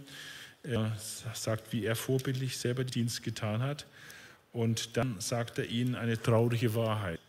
Und das ist ein neues internes Problem, was in der Gemeinde Jesu auftaucht und immer wieder auftaucht und ähm, was leider nicht ganz abzustellen ist, äh, dass er dann in Kapitel 20 ihnen sagt, ähm, Gebt Acht auf euch selbst und auf die ganze Herde, in die euch der Heilige Geist als Aufseher eingesetzt hat. Also Ältestendienst, Aufseherdienst, Aufsicht halt über die Gemeindeglieder, über die Seelen der Leute und sich da kümmert, zum eigenen Vorteil, sondern einfach nur als Dienst.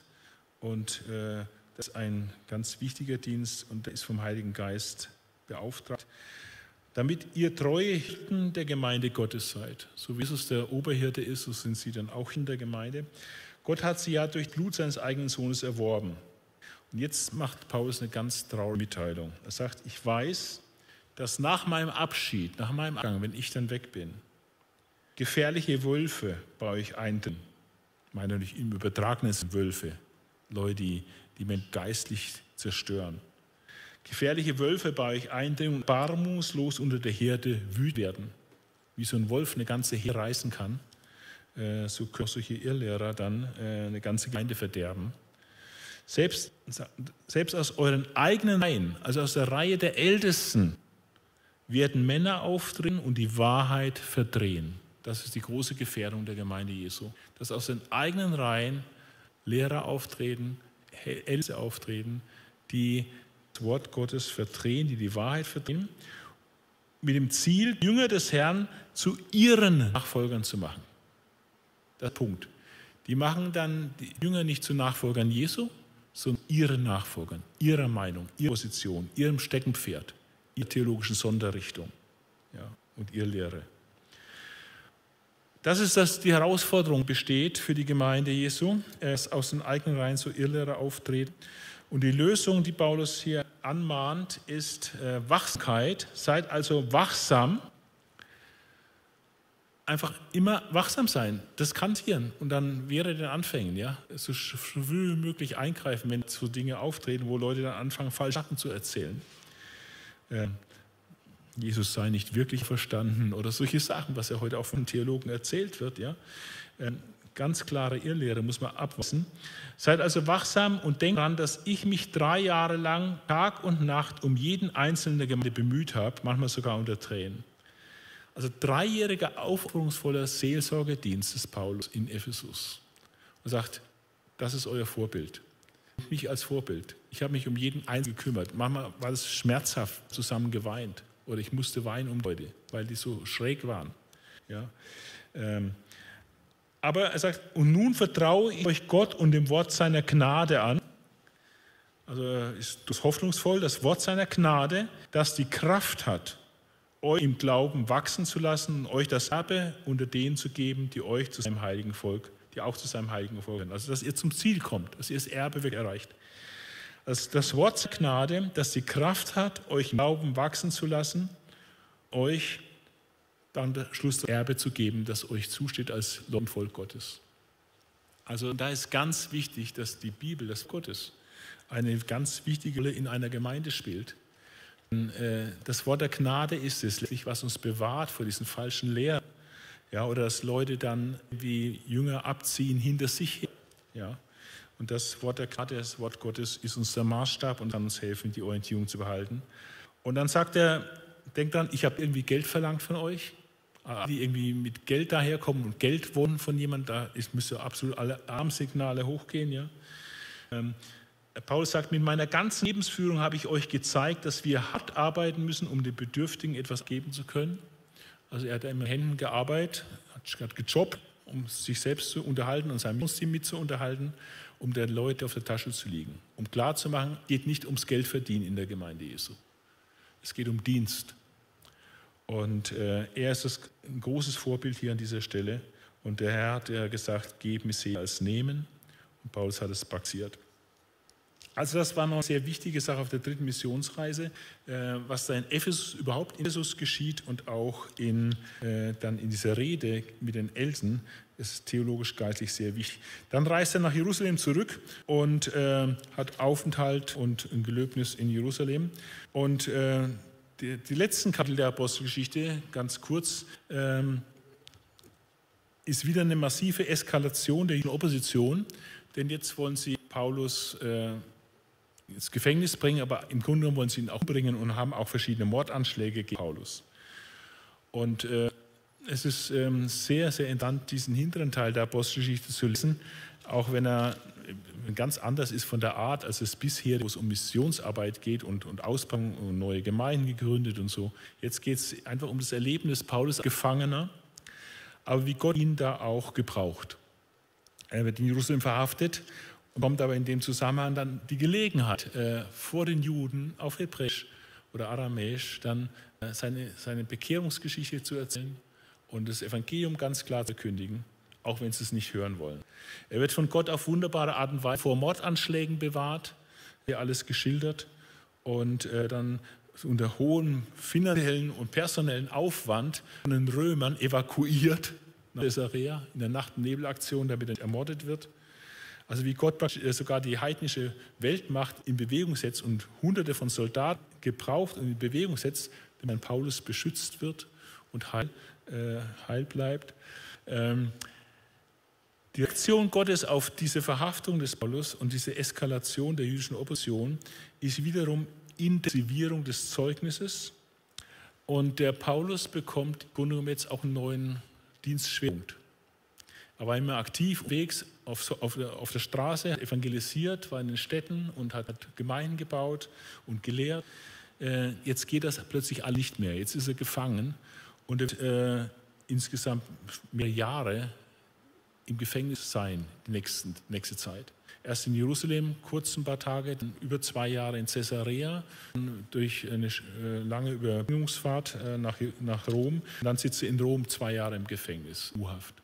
Also vier Jahre bis von seiner aktiven Missionstätigkeit ist er aus, aus dem Gefecht gesetzt. Und trotzdem ist es keine verlorene Zeit. Gottes Uhren und Gottes Plan ist einfach oft anders, als wir denken. Wir würden denken, wie kann man so einen Spitzenmissionar äh, praktisch rausnehmen lassen, ja, aus dem Spiel nehmen. Gott kann sich das leisten. Und Gott macht etwas mit diesem Missionar. Er gebraucht ihn vor einigen wenigen Leuten, hochgestellten Persönlichkeiten, hält äh, fantastische evangelistische Reden, wo er das Evangelium klar bezeugt vom Hohen Rat. Er wird gebraucht, vor dem Landpfleger Felix äh, sich zu verteidigen und das Evangelium zu bezeugen. Ja, äh, vor König Agrippa tritt er als Gefangener und erklärt ihm das Evangelium und gelingt es, ihn zu bekehren. Ja, das ist unglaublich. Äh, und dann auf der Reise nach Rom, wo er dann einen Schiffbruch auch erlitt, auch das ist eine fantastische Missionsgelegenheit, wo über 270 Menschen dann auf dem sind, die den Schiffbruch überleben. Paulus eine ganz herausragende Führungsrolle spielt bei diesem ganzen Schiffbruch, weil er da der Ermutiger ist und der, der, der Leute sagt, wo lang geht und ihnen das Evangelium auch sagt und ihnen vorhersagt durch das, die Sagen Gottes, dass äh, die Leute überleben werden, ihnen Mut zuspricht. Und dann äh, kommt Rom an und trifft die führenden Synagogenvorsteher aus den vielen Synagogen in Rom, trifft sich mit denen im Haus, erklärt ihnen das Evangelium. Von morgens bis abends erklärt er ihnen Wort Gottes, dass Jesus der Messias ist. Also der Dienst hat sich verändert. Er ist Gefangener. Als dieser Gefangener hat er Gelegenheit wie nie zuvor, vor hochstellenden Persönlichkeiten das Evangelium zu beugen. Er hat Zeit wie nie zuvor zu beten für all das, was er in den letzten Jahren gesät hat, für all die Gemeinden. Und dann gibt es noch etwas, was wir, wofür wir Gott wahnsinnig dankbar sein dürfen, dass Gott, dass Paulus gefangen war. Denn er hat in der Gefangenschaft dann auch Briefe geschrieben, sogenannte Gefangenschaftsbriefe. Es Ist nicht sicher, welche er davon in Caesarea geschrieben hat, welche dann in Rom geschrieben. Das ist nicht so entscheidend. Entscheidend ist, dass er in dieser Gefangenschaft, in dieser Gefangenschaft äh, Briefe geschrieben an die Gemeinde, äh, die jetzt seit fast 2000 Jahren äh, zu einem wesentlichen Bestand unseres Neuen Testaments gehören und enormer Wichtigkeit sind. Enormer Wichtigkeit und Tiefe. Möglicherweise hat er den Epheserbrief, Kolosserbrief und Philemonbrief in Caesarea geschrieben. Philipperbrief, Sicherheit in Rom, wahrscheinlich auch den, den zweiten Timotheusbrief dann auch in Rom. Also es hat zur Buchproduktion äh, beigetragen als Gefangener. Also es hat sich seine Rolle etwas verändert. Ähm, wir sehen, die Gemeinde ist unbesiegbar, äh, sieht unaufhaltsam voran. Es gibt nur eine Richtung, äh, Missionszeit voranzutreiben bis an die Enden der Erde. Und wir müssen uns darauf einstellen, Opposition, auf massive Eskalation von Opposition bis hin zu Verfolgung mit Todfolge. Äh, das gehört zu. So wie Jesus durch Leiden zur Herrlichkeit so eines der wichtigen Botschaften des Paulus, die er Jüngern gleich äh, mit der Muttermilch, mit der geistlichen Muttermilch einblott, ist, dass er sagt, dass wir durch viel Trübsal ins Reich Gottes eingehen müssen. Also Nachfolge Jesu, Dienst heißt auch Widerstand, Trübsal, Schwierigkeiten. Diese Schwierigkeiten sind auch von, auch von innen. Wir haben viele Schwierigkeiten gesehen innerhalb der Gemeinde oder innerhalb des Jüngerkreises. Aber es gab immer eine Lösung. Es gab immer eine großartige Lösung. Und bis zum heutigen Tag hat, hat Gott Lösungen für Probleme, die auftreten, Gemeinde. Und die Krisen und Schwierigkeiten sind oft äh, dann die wichtigen äh, Knotenpunkte, wo es danach äh, einen Riesensatz vorgeht. Ja. Ich denke auch, äh, Corona-Zeit war schwierig für viele Gemeinden natürlich, aber es hat viele Gemeinden auch in der Hinsicht äh, neu gegeben, in bestimmte Richtungen vorzustoßen, die vorher nicht da waren. Äh, da gehört auch zum Beispiel diese Idee eines solchen Bastardes aufzunehmen und ins Internet zu stellen. Ja. Das sind auch Dinge, die vorher nicht auf dem Plan waren. Ja, lest die Ausgeschichte, seht die Realität mit Widerstand und auch Schwierigkeiten, aber wie Gott immer vorwärts geht und auch diese Parallelität zwischen Petrus und, und Paulus. Äh, es sind die ersten 30 Jahre, wie Gemeinde Jesu entstanden ist. Jeder Christ soll sich da gut auskennen. Äh, wie die ersten drei Jahre waren. Eine enorme Dynamik war da in der Gemeinde Jesu, ähm, die aber auch bis zum heutigen Tag noch vorhanden ist.